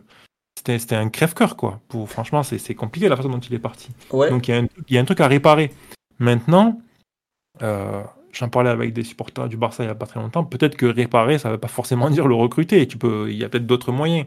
Mais je comprends que d'un point de vue euh, public, il y a aussi ce truc de ah oui, on, on va faire en sorte de voir si c'est possible. Et peut-être que dans un mois ça se fera, ou peut-être qu'on entendra un truc du style ah ben non en fait euh, la réglementation du championnat nous a pas permis d'enregistrer parce que financièrement c'était pas possible, donc du coup euh, on est désolé et on peut pas faire autrement. Mais euh, honnêtement je, je Ouais. le vois pas trop. hein. Moi, tu vois, il y a un truc qui me fait. Je suis d'accord avec vous. Au début, j'y croyais pas trop au retour parce que bah, les conditions économiques, tout ça. Mais quand on voit que Alemani, qui est un des. en termes de sorte de directeur sportif du, Baye- du Barça, pardon, s'en Financier, va. euh, financier, voilà. Qui est un mec assez brillant, s'en va. D'après les échos des journaux catalans, pas trop trop débiles, parce qu'ils ils sont pas d'accord avec Laporta sur, sur plusieurs joueurs, et notamment le retour de Messi, donc lui est contre et Laporta serait pour, sachant que la, la personne la plus importante qui était contre vient de quitter le Barça, donc il va rejoindre Aston Villa, pour ceux qui n'ont pas suivi. Moi, ça me laisse imaginer que dans la tête de Laporta, euh, ils vont vraiment tenter de le faire. Peut-être. Que c'est- que sûr. des conneries aussi. Hein. Oui, possible, peut-être ça, qu'il- oui. il est juste euh, pour, la, pour, le, pour certaines personnes à Barcelone, euh, c'est mieux si euh, dans l'image du club, plutôt que de dire euh, il s'en va parce que Aston Villa lui propose un truc plus intéressant, ils disent euh, non, non, ils sont pas d'accord sur des contrats de joueurs parce que la Porta, Attends, ce grand seigneur, veut faire revenir Messi, tu vois. Ça, je suis d'accord, mais la vraie excuse pour excuser le déport de Laporta, c'était de d'Alemani, c'est Aston Villa lui propose beaucoup plus en salaire. Ils ont tout mis sur le coup du salaire. Ouais, c'est pour ça, justement, je crois que c'est euh, Elena Candice de la Copé qui a dit ouais, il y a aussi des grosses dissensions sur les choix de joueurs. Et il s'en va parce qu'il estime qu'il n'est pas assez écouté. C'est pas qu'une histoire de fric. hein. Donc, Et euh, les, choix, les choix de joueurs à travers euh, les montants des transferts, des salaires et les commissions, je pense. C'est surtout ça, les- qui, parce que évidemment. Alemani, il est pas trop dans le, dans le sportif, il est plus dans cadrer les comptes, à mon avis. Et donc, du coup, peut-être qu'il y a d'autres joueurs aussi que Laporta voudrait prolonger. Peut-être qu'Alemani, il a dû lui dire ben non, en fait, ces mecs, euh, tu les prolonges pas parce que c'est pas possible. Et donc, du coup, ben voilà, comme dans n'importe quelle société, à un moment donné où le mec qui gère l'argent, il n'est pas d'accord avec le mec qui est juste au-dessus de lui, ben, il s'en va, quoi. Mais euh, je sais pas, je le vois, le vois pas trop. Je pense que le Barça, ils ont un problème de qualité.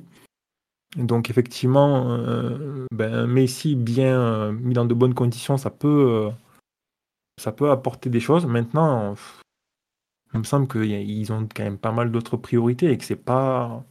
Enfin, si c'était le jour d'il y a 2-3 ans, mais je dis pas, hein, mais là franchement, ça me paraît, euh, ça me paraît quand même faire deux pas en arrière. euh, Écoute, on un club pour- qui est, qui est sur le qui vient qui va gagner le championnat, qui certes n'existe plus euh, sur la scène européenne, mais qui quand même me semble est en progrès, C'est- c'est-à-dire sportivement, d'un point de vue de ce que ça le club dégage, etc.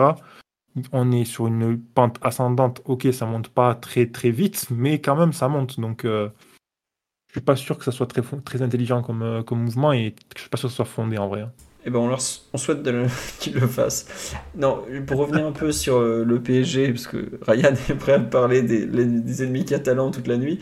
Euh, à cet instant, 8 mai 2023, est-ce que vous imaginez encore Messi prolonger avec le PSG Rapidement, Mathieu ou, ou Titi?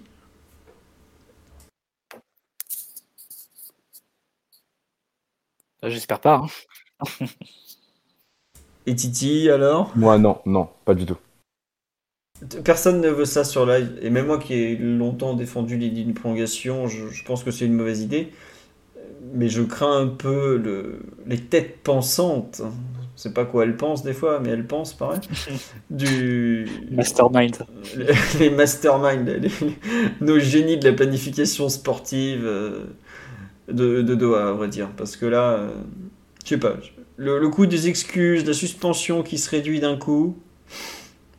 je- bref. Audi, je préfère prolonger Draxler. Alors, il y en a un qui a essayé, il a eu des problèmes. Les deux qui ont prolongé, Moi aussi, je prolonge Draxler. mais c'est pas possible. Arrêtez ça. Les deux qui ont voulu le prolonger, ils se sont fait virer le même été. hein, donc euh, attention. Tiens, question marrante. S'il faut en garder un, vous préférez Messi ou vous, euh, vous préférez garder Messi ou vous préférez garder Neymar? Envie de Mathieu, tiens. pour les comptes, qu'est-ce qu'on fait? Voilà, moi, non, départ, départ prioritaire des deux. Franchement, c'est si tu veux relancer le projet, pour moi, les deux doivent plus, plus jouer au PSG l'an prochain. Euh, Titi? Moi, à choisir, évidemment que je, préfère garder Neymar. Hein. Il n'y a pas de, il n'y a, même pas de doute là-dessus. Hein. Vraiment, la question elle est facile pour moi là. Eh ben, moi, je suis comme Mathieu. Je, je... Non, je suis pas comme Mathieu, mais je garde Messi parce que le contrat de Neymar il est encore plus long, donc il faut absolument le bazarder. Et que 2027, c'est. Enfin, Aujourd'hui, Neymar a avec euh, quelques-uns. Moi, je mets dans le même sac. Hein. Ah, mais je suis pour le départ des deux. Mais là, on te demande de choisir. Donc, euh, si tu dois choisir, je pense celui dont le contrat est le plus court, en fait. Voilà, tout simplement. Est-ce que Neymar veut rester? C'est aussi une vraie question. Voilà. Pour ça que. Je... On, peut, difficilement la poser de cette façon, puis c'était, c'était marrant tout ça. Tiens, euh, Ryan, si t'es le PSG, tu, tu préfères garder Messi ou tu préfères garder Neymar? Neymar le, choix sportif logique en tout cas. Euh, est-ce que Mbappé veut rester? Bon, En tout cas, le PSG n'a pas du tout l'intention de le vendre, donc euh, je, pense que la question est vite répondue. On n'est pas le, PSG, euh, le PSG est en train de bâtir un projet, soi-disant centré autour d'un joueur qui, qui, qui à, qui il reste un an de contrat. Ça, on peut en parler peut-être un peu aussi. Oui, vas-y, vas-y, je t'en prie. Que moi, personnellement, je trouve ça je veux dire, normal peut-être sportivement, j'entends, j'entends ce que veut faire le PSG et, bien sûr mettre euh, au centre de son projet le, le, joueur pour qui on a mis, on a fait des pieds et des mains pour qu'il pour qu'il prolonge. Hein. Mais il lui reste, euh, après cette année-là, un an de contrat, et plus c'est en option, si je dis pas de bêtises, c'est ça? Mais, euh, enfin en option, il n'y en a même pas, je crois même pas. oui, oui, et l'option, elle est à sa discrétion. Voilà, c'est une player option comme comme en NBA. Donc c'est assez c'est assez compliqué, mais voire tangible, cette, euh, cette, euh, ce projet-là, parce qu'on vend du coup euh, un projet où les, les personnes doivent, être, bah, doivent s'impliquer sur le long terme, etc. etc. pour qu'au final, la, personne numéro une de ce projet-là, elle, n'a plus qu'un an de contrat et il est possible qu'elle soit plus là l'année d'après c'est assez, compliqué avant de niveau communication même à. Ça t'interdit pas de recruter des joueurs qui seront aussi bons quand, quand Mbappé sera plus là. Hein. Oui, aussi. Ça t'interdit pas de recruter des joueurs qui peuvent, qui peuvent s'inscrire dans la durée au PSG avec ou sans Mbappé. Et surtout, je pense que ça change absolument rien à la question de Neymar.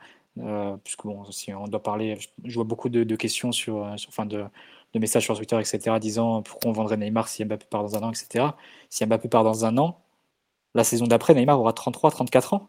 Et ce sera encore l'avenir du projet. Dans, dans tous les cas, Neymar, c'est plus le, plus un joueur autour duquel tu peux construire ou que tu peux garder dans une, dans une optique de moyen terme au PSG, euh, vu sa trajectoire et vu euh, l'âge qu'il va avoir. Euh, ça, indépendamment du futur de Mbappé, j'ai envie de dire. Donc, pour moi, le, que Mbappé ait un an ou 50 contrats restants, ça ne doit pas influer sur la question. Et ensuite, tu peux te poser une autre, une autre question.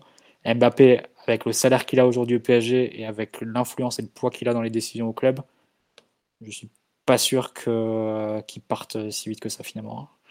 En tout cas, il y a PSG s'est mis dans, des, dans une position où euh, il n'y aura pas beaucoup d'autres clubs qui proposeront la même chose que, que lui à Mbappé. Donc, euh, après, évidemment, il faut garder un niveau sportif qui, qui lui permette de, de manière la crédibilité de ce projet-là, évidemment. Mais en termes salarial, en termes d'influence, enfin, je veux dire, euh, Wilfried Mbappé il participe à des réunions sur les U13 du PSG. Mais ça, il, il, aura ça où dans, il aura ça dans quel autre club en fait que je pense que ça. je serais peut-être pas aussi pessimiste pour que, ça sur la minière de Mbappé euh, à l'heure actuelle honnêtement. Ça tu vois, je te rejoins sur le fait que le, poids de Mbappé est unique au monde. Après euh, Wilfried dès que 13 parce qu'il connaissait le gamin. Enfin bref. C'est pas un truc qui m'a ouais, qui m'a spécialement retenu l'attention. Mais par contre, euh, pour moi le grand danger, je rejoins Titi sur cette construction d'un effectif euh, avec un joueur en fin de contrat dans un an ou deux ans au, pire, pour moi, le vrai problème, c'est l'horizon 2024 avec le Real. Parce que euh, Benzema sera en fin de contrat et il aura 36 ans, il ira sur ses 37. Le Real n'a pas l'air décidé à prendre un avançant de cet été. Florentino Pérez a fait comprendre que l'ailier gauche sera Vinicius. Alors, lui aussi, il est peut-être pas au courant, Vinicius est en fin de contrat en 2024 qui est quand même un truc important. Mais pour moi, on va se retrouver la saison prochaine avec le nouveau feuilleton Mbappé, Real Madrid, PSG. Et cette fois-ci, est-ce que le PSG sortira vainqueur? Je sais pas. Après, je suis pas non plus désespéré que le PSG, si Mbappé part, parce que tu auras de nouveau euh, de quoi construire une très belle équipe avec beaucoup de bons joueurs. Euh, qui tiendra la route. Au, bout d'un moment, euh, tu n'as pas que Mbappé sur Terre. Faut Ah non, mais- Voilà, faut quand même. Alors, et je rappelle un truc 100% des équipes qui ont gagné la Ligue des Champions n'avaient pas Mbappé jusque-là. C'est pas non plus. euh, pas Michael Jordan. hein. Et encore, lui aussi, il a beaucoup perdu avant de gagner. Donc, euh, il n'y a pas de. Il n'y a pas que lui. C'est sûr qu'il est immense, qu'il est très très fort. euh, mais il a. C'est pas le seul très bon joueur en devenir. C'est juste ça. Oui, Titi? Non, je disais que je suis d'accord avec toi hein, sur ça. Je, je- ne disais pas que j'étais que j'avais peur ou quoi que ce d'un départ de, Mbappé. Je, parlais juste du fait que c'est sûr que ce, ce, ce feuilleton-là, comme tu viens de le dire, il, va revenir euh, très très vite. Il peut- peut-être revenir dès mars prochain si on est déjà éliminé en, Ligue des Champions l'année prochaine. Donc il va revenir euh, très très vite. Et c'est vrai que quand on entend euh, dans les médias ici et là que le PSG de, essaie de construire autour de, de, son joueur phare, etc., etc., et qu'on voit qu'il a qu'un an de, contrat encore euh, effectif, que c'est un peu un peu spécial et c'est un peu un peu bizarre maintenant euh, pour revenir sur ce que sur ce que disait Mathieu je disais pas ça forcément par rapport à Neymar hein. j'avoue que j'étais passé à autre chose. Je voulais juste parler du fait de, cette communication un peu autour de, de, ce projet là projet très on parle de, prendre des joueurs français des joueurs qui, qui s'inscriraient dans, dans les nouvelles idées du Paris Saint-Germain et et euh, dans, dans lequel Mbappé serait recentré. Mais voilà cette année de contrat qui lui reste euh, m'interroge un peu quand même Ryan, je veux bien ton avis sur cette euh, situation parisienne avec ton œil extérieur. Donc, pour ceux qui découvrent le, le podcast, Ryan ne soutient pas le PSG. Voilà. Euh, Tout à fait, Donc- je suis pour, le- pour les MHSC. Euh, le très pailladin Ryan, et le du coup euh, t'as passé un bon dimanche plus sérieusement, euh, bah, c'est délicat parce que t'es un grand joueur et t'as envie de. T'as toujours envie en fait de construire autour de lui, même si euh, le PSG, j'ai l'impression qu'ils avancent un petit peu à pas d'escargot. À chaque fois, on, prolonge de deux ans, on propose une option supplémentaire, et puis peut-être qu'ils vont rouvrir des négociations euh, assez rapidement. Et je pense que, pareil, il est un peu dans une posture de, de faiblesse, mais bon, peut-être aussi que cet été, ils vont euh, enfin faire ce qui est nécessaire de son point de vue, et que du coup, ils vont se mettre, que la direction va se mettre dans de bonnes dispositions pour, pour parler d'une prolongation. Faut, voir, mais euh, en tout cas, moi, je suis partisan de, s'accrocher, à- quand tu as des grands joueurs, de, de s'accrocher à eux au maximum. Euh, même si évidemment, euh, chaque direction, chaque club, etc., a ses limites. Au bout d'un moment, quand un joueur veut partir, ben, euh, qu'il parte. Mais, mais quand Mbappé est quand même très professionnel, très investi, très déterminé et tout, il y a, il y a pas de, peu de choses à perdre en fait. Euh, Tu sais très bien qu'une fois que tu l'as prolongé ou qu'une fois que tu l'as pas, que tu lui as refusé un transfert, ben, qu'il lui reste un contrat, ben, il va jouer à fond. Donc euh, ça force un petit peu le club à être dans une vision euh, court-termiste en termes de point de vue de la planification. Mais après, comme disait Mathieu, ça n'empêche pas aussi Paris de dire ok, bon, ben, on recrute ce joueur-là. Effectivement, il va bien s'adapter à Mbappé. ça va permettre de maximiser un petit peu ce joueur-là et, et c'est peut-être un argument pour nous pour euh, renégocier une prolongation de contrat. Mais c'est aussi un joueur, si demain Mbappé est plus là, c'est aussi un joueur qui nous intéresse et, et qui va progresser et, euh, et on est content qu'il soit là. Les deux ne sont pas exclusifs en fait. Donc, euh, bah, j'ai envie de dire, c'est un peu le rôle du directeur sportif, quoi. C'est pour ça qu'il est, embauché. C'est marrant, au moment où tu parles du, rôle du directeur sportif, très bonne question sur le live. Donc, d'ailleurs, on, sera la- la- on va répondre à ça et après, on, on arrêtera parce qu'on en est à deux heures et tout. Voilà. On me donne est-ce que c'est possible de créer une équipe compétitive en un ou deux mercato? Moi, je pense que oui, personnellement. Euh, Ça dépend toujours de la base que tu as, de toute façon. voilà. La base Paris, du Paris Saint-Germain, elle est pas mauvaise. Hein. Non, elle est plutôt bonne même. Voilà. Plutôt même, plutôt même, ouais, on va dire entre bonne et très bonne, je pense. Mais en un bon recrutement, je peux citer un exemple très connu qui s'appelle Monaco 2016-2017. Ils ont injecté 6 titulaires en un été Ils ont fait champion de France, demi-finale Ligue des Champions. Et, ils n'avaient pas fait des recrutements euh, de ouf. Hein. Ils, avaient, très très bien ciblé. Je connaissais un peu le mec qui avait ciblé, il paraît. il est un peu critiqué chez nous. Mais ça, c'est qu'un exemple. Chelsea, ils sont éliminés en huitième de finale de, en 2020. Ils se font mais massacrer par le Bayern. Quand je dis qu'ils se font massacrer, ils prennent 3-1 chez eux, ils, peuvent en prendre 6 ou 7. Ils prennent, je crois, 3-0 au retour euh, à Munich. pareil, c'est une bérésina. Un an après, ils lèvent la Ligue des Champions, ils ont très bien recruté. Ils ont pris Thiago Silva, ils ont pris Havertz, ils ont pris, euh, je crois qu'ils avaient pris Werner entre temps. Le recrutement, finalement, n'était pas si bon que ça, mais ça a correspondu à l'instant T à ce dont ils avaient besoin. Savoir, ils ont pris le coach pour gagner avec Tourelle, ils ont arrêté les conneries avec Lampard, ils ont fait, t'es gentil, Francky, mais tu vas retourner ailleurs. Ils ont pris des bons joueurs pour des bons besoins. La Ligue des Champions, tu peux la gagner des, fois sur. Euh, c'est la bonne année, quoi. Les astres s'alignent, c'est la bonne année. Après. Le bord, le bon entraîneur, 2-3. Euh, la balance qui penche un peu de ton côté, euh, ça peut voilà. suffire. Attention, en termes de grands joueurs, enfin, je veux dire, quand tu pars avec déjà ne serait-ce que Mbappé, pour moi, déjà, c'est un argument suffisant pour gagner la compétition. Hein. Ce joueur-là, rien que ce joueur-là, bien accompagné, en principe, t'es parmi les favoris de la compète. Et je, veux dire, il n'y a pas de.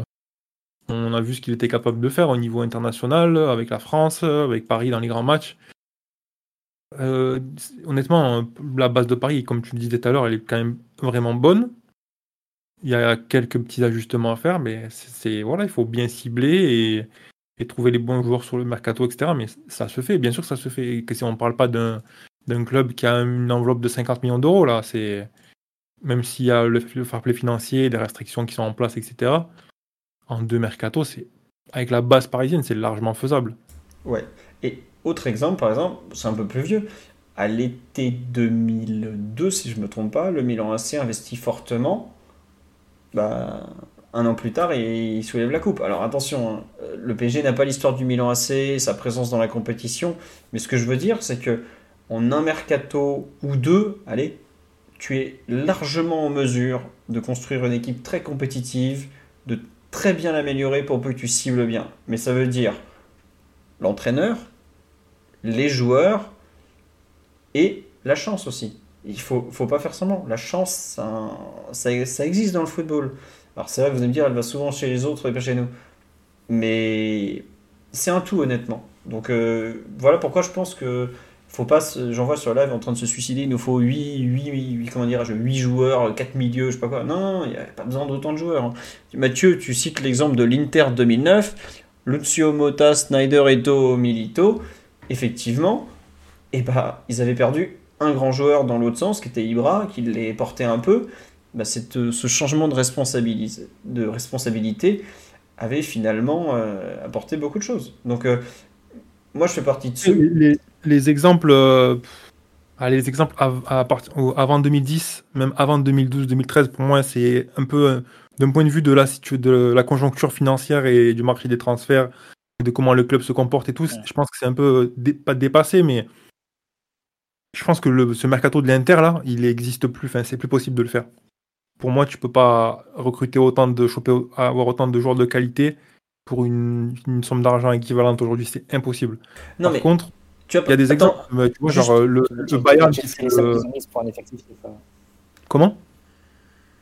Ouais, non, c'est pour abonder dans ton sens, tu vois Chelsea qui a mis des, des, centaines de millions pour un effectif qui est bon, mais sans non plus euh, être, euh, avoir la prétention d'être le numéro un mondial. Donc c'est vrai que le marché des transferts est beaucoup plus compliqué.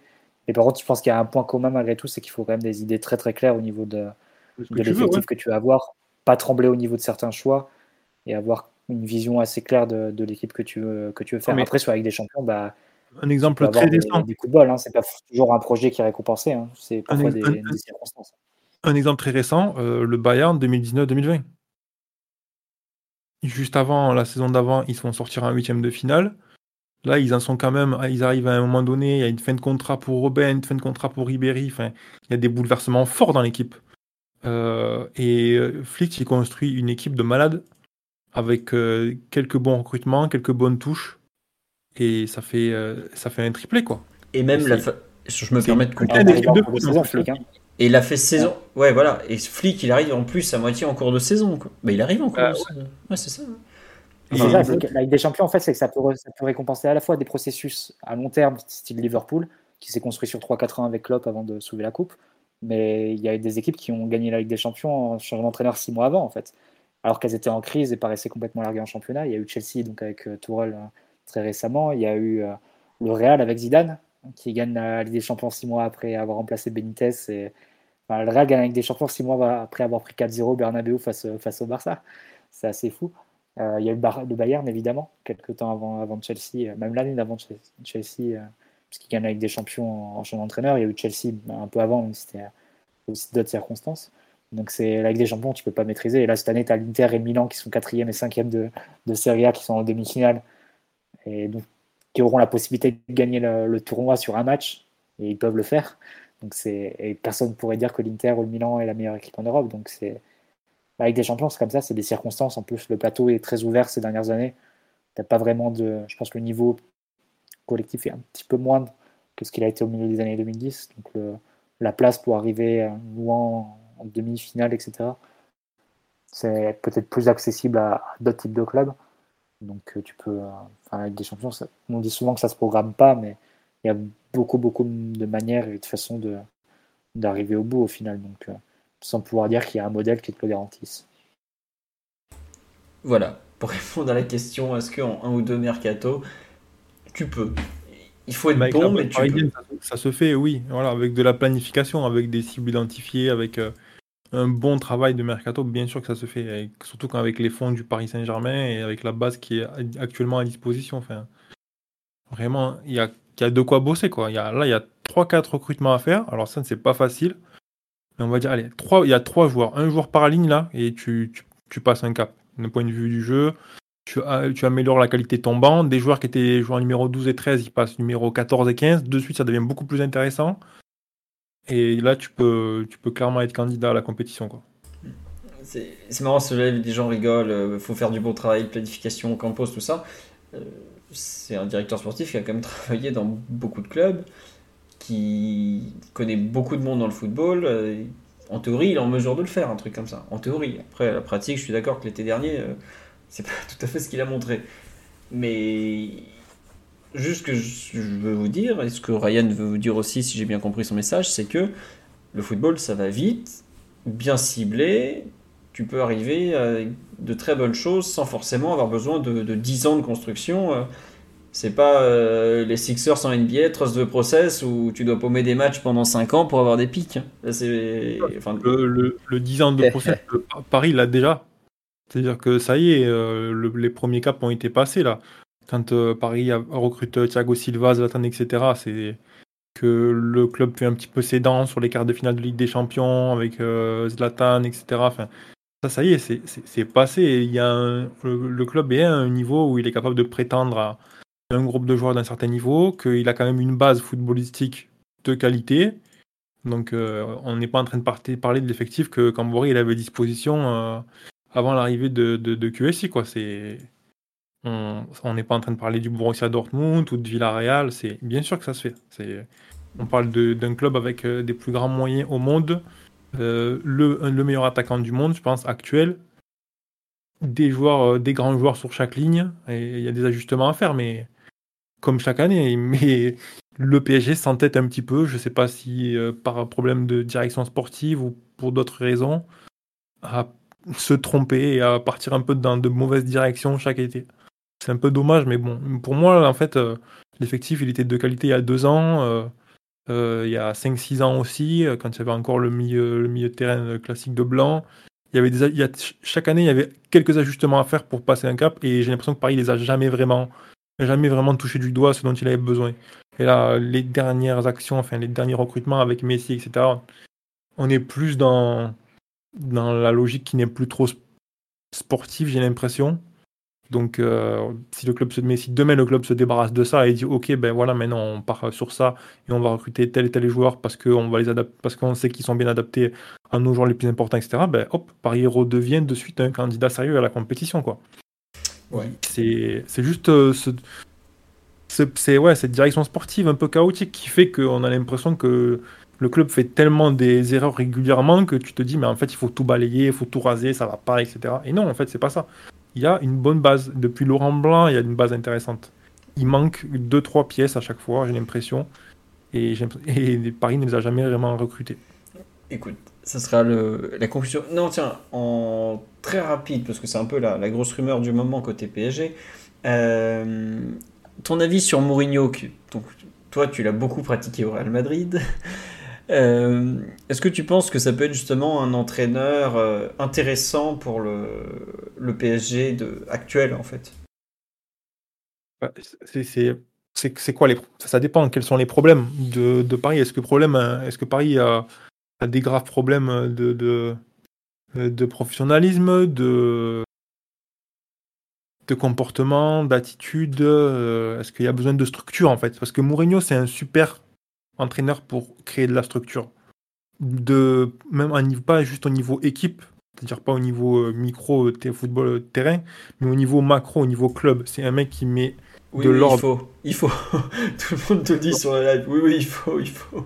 Si les problèmes sont là, ben, faire une pige ou deux avec Mourinho, qui te remet tout dans l'ordre, c'est pas une mauvaise idée du tout. Maintenant, euh, est-ce qu'on va lui permettre de faire ça? C'est toujours la question. Tu recrutes un entraîneur qui est connu pour être bon dans la structure, mais que derrière, après, tu le laisses pas faire ce qu'il veut. Ah, c'est toujours pareil, en fait. C'est à quel point la direction est prête à lâcher le contrôle de certains éléments pour euh, évoluer. Euh, et après, il y a d'autres entraîneurs qui sont capables de structurer le club aussi. Hein. Je pense qu'un gars comme Tourelle était aussi capable de le faire. Hein. Mais pour différentes raisons, euh, qui sont aussi sans doute, euh, il a sa part de responsabilité. Euh, ça ne s'est pas fait. Mais pour Retino, pareil. Je pense que c'était un entraîneur qui était largement capable de, de restructurer le club d'un point de vue de, autour de, au moins au niveau du travail autour de l'équipe première. Mais voilà, c'est. Donc, je suis pas sûr qu'il y ait besoin d'aller chercher Mourinho. Mourinho, ça me paraît un peu extrême. Et après, moi, je suis un peu, je suis un peu dépassé par ce qu'il fait, hein, parce que j'ai pas trop vu son équipe euh, de la Roma. Peut-être que Mathieu l'a plus l'a vu davantage. Mathieu, oui. Euh, si tu as un avis éclairé. Je sais pas, je sais pas où il en est en fait, parce que pour moi, il y avait à un moment donné un, creux euh, qui semblait être un petit peu la, la, fin de du Mourinho de haut niveau, mais je sais pas ce qu'il fait. Je sais pas quel est le football de la Roma. Est-ce que ses idées sont intéressantes ou pas actuellement Qu'est-ce qu'il propose? Assez restrictif, hein, on va pas se, cacher. Je pense que c'est aussi lié euh, à un effectif qui est à la fois très court et très maigre en termes de qualité, qui en plus termine la saison assez décimée. C'est-à-dire que tu, les derniers matchs sont sans Dybala, sans Abraham, sans Wijnaldum, euh, voilà, sans, sans Smalling aussi derrière. Donc, euh, on parle des quelques rares joueurs de vraiment de, qualité important de, de la Roma, donc ça risque de se terminer un peu en autre boudin. Mais ce qui est positif, je pense, dans l'expérience de, Mourinho à la Roma, enfin, dès que je la vois en tout cas, et je pense que ça lui était plus arrivé depuis euh, un certain temps, c'est qu'il a réussi à nouveau à refaire un peu une sorte d'union euh, club, en fait. C'est-à-dire euh, tifosi, groupe, joueurs. Il n'y a pas eu d'accroche au sein du vestiaire, etc. Et même sur une fin de saison où tout le monde sent que la Roma finit un peu lessivée, que, les, que globalement, ils n'ont pas l'effectif pour faire deux fronts, lutte pour le top 4 en Serie A et, et victoire finale en Europa League, ça va être très très compliqué. Ils ont en plus pas mal de blessés et même, même avec l'effectif complet, ça, ça, aurait été compliqué. Mais malgré tout, bah, ils ont toujours le public derrière. Ils ont l'Olympico a été plein chaque match pendant deux ans, ce qui, je pense, est quasiment jamais arrivé. Pourtant, la Roma a eu des équipes bien bien meilleures et même à une période très récente. Spalletti, il y a 3-4 ans, ils avaient une équipe largement, largement supérieure à celle-là. Mais euh, ça, pour le coup, et pareil, si Mourinho doit partir en fin de saison, la majorité, la grande majorité des tifosi le verraient comme, euh, comme, euh, enfin, une, comment dire, comme une grande déception en fait. C'est-à-dire qu'il a réussi à recréer quand même ce type de lien et où tout le monde peut tirer dans le même sens, groupe tifosi. Et je pense que la Roma a pas mal surperformé sur certains points et c'est sans doute ce qui la, ce qui la maintient un peu sur cette fin de, saison avec un peu d'espoir.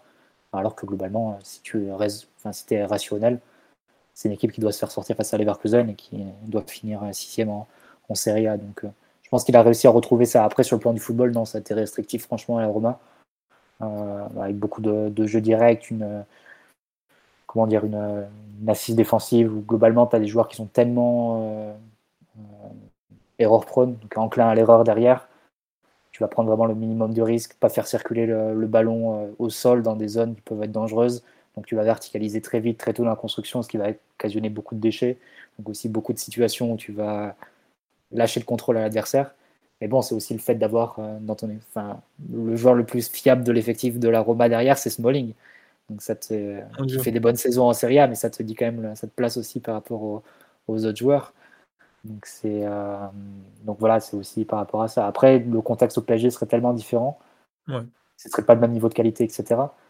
Mais c'est compliqué vraiment de répondre sur Mourinho parce que je pense qu'en même temps que le travail qu'il a fait au Real, c'est globalement tout ce dont le PSG aurait besoin en fait, c'est-à-dire de, de, remettre de l'ordre dans l'effectif, construire autour de ta star, Mbappé, donc Ronaldo à l'époque, quitte à faire le ménage dans, dans, le vestiaire, recréer une mentalité, débloquer certains points au niveau mental, puis refaire un groupe en fait, avec aussi des supporters qui vont tirer dans le même sens. Évidemment, il n'y aurait pas l'ennemi qui était le Barça à l'époque pour vraiment focaliser, etc.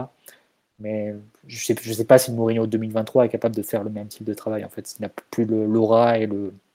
Et, ouais, l'aura, parce qu'il arrivait au Réolé malgré tout d'une victoire en Ligue des Champions avec l'Inter. C'était vraiment l'entraîneur numéro un sans contestation à l'époque. Là, forcément, son étoile a pâli, hein, Mourinho. Je sais pas s'il aurait la même. En, en, termes d'énergie aussi, c'est vrai que. Ouais. 15 ans de plus.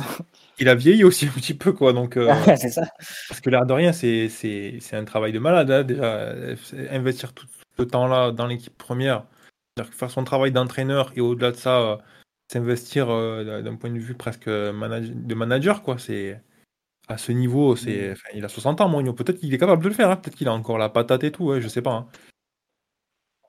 En tout cas, c'est sûr que quand tu parles, quand tu me dis qu'un club a besoin de structure, oui, c'est sûr que son club arrive, son, son nom arrive. Après, je pense que naturellement, on entend parler de lui parce que on a beaucoup de rumeurs autour de, du manque d'autorité, du laisser aller autour des joueurs, etc. Mais c'est toujours pareil. C'est si il y a un manque d'autorité et que l'entraîneur il réprimande des choses, mais que derrière le dirigeant il dit non, c'est bon, on laisse faire.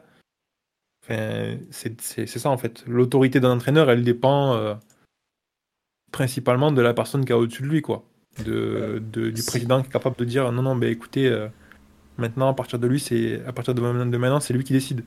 Si vous déconnez, euh, vous allez prendre des sanctions, etc. Et ça sera son problème et vous allez devoir vous, vous entendre avec lui.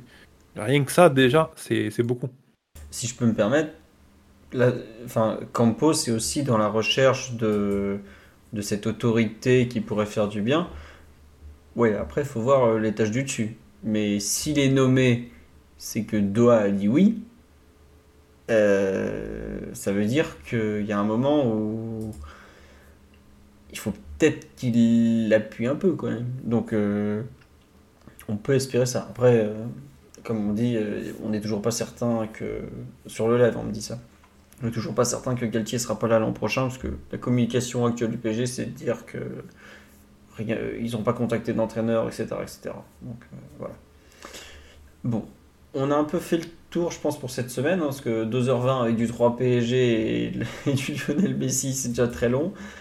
On se retrouvera lundi prochain, parce qu'on a fait le tour. On aura le temps de reparler de Mota et de tous les autres entraîneurs. Vous savez, on n'est que début mai. Hein. La saison se finit dans près d'un mois quand même. Donc on aura le temps de, reparler de tout ça. Euh, donc, la semaine prochaine, lundi prochain, on refait un podcast normalement. J'ose pas vous dire s'il n'y a pas de dinguerie parce que vous savez qu'il y en a toutes les semaines. Voilà. Et tout ça. Merci à toutes les personnes pour les subs et tout, pour les dons Tipeee aussi, parce que c'est euh, globalement ça fait pour faire la même chose. Euh, le site sera toujours alimenté cette semaine, il n'y a pas de raison que ça s'arrête. Et donc on se retrouve bah, pour ceux qui nous écoutent en podcast lundi prochain, pour ceux qui nous écoutent euh, en direct pardon lundi prochain en podcast quand vous voulez. Non, on va pas essayer de raid une chaîne Twitch, je, sais même pas comment ça marche et en plus on, est gentil nous, on veut pas se battre avec les autres. Allez sur ce, bisous à tous, un immense merci pour votre fidélité pour ces un an de Twitch et donc euh, à très vite. Un an de Twitch et presque 8 ans de podcast déjà là à peu près, on doit être à ça. Donc à bientôt. Gros bisous, bonne nuit tout le monde, ciao ciao. Ciao. Bisous. Et Simon vous embrasse évidemment, vous vous en doutez.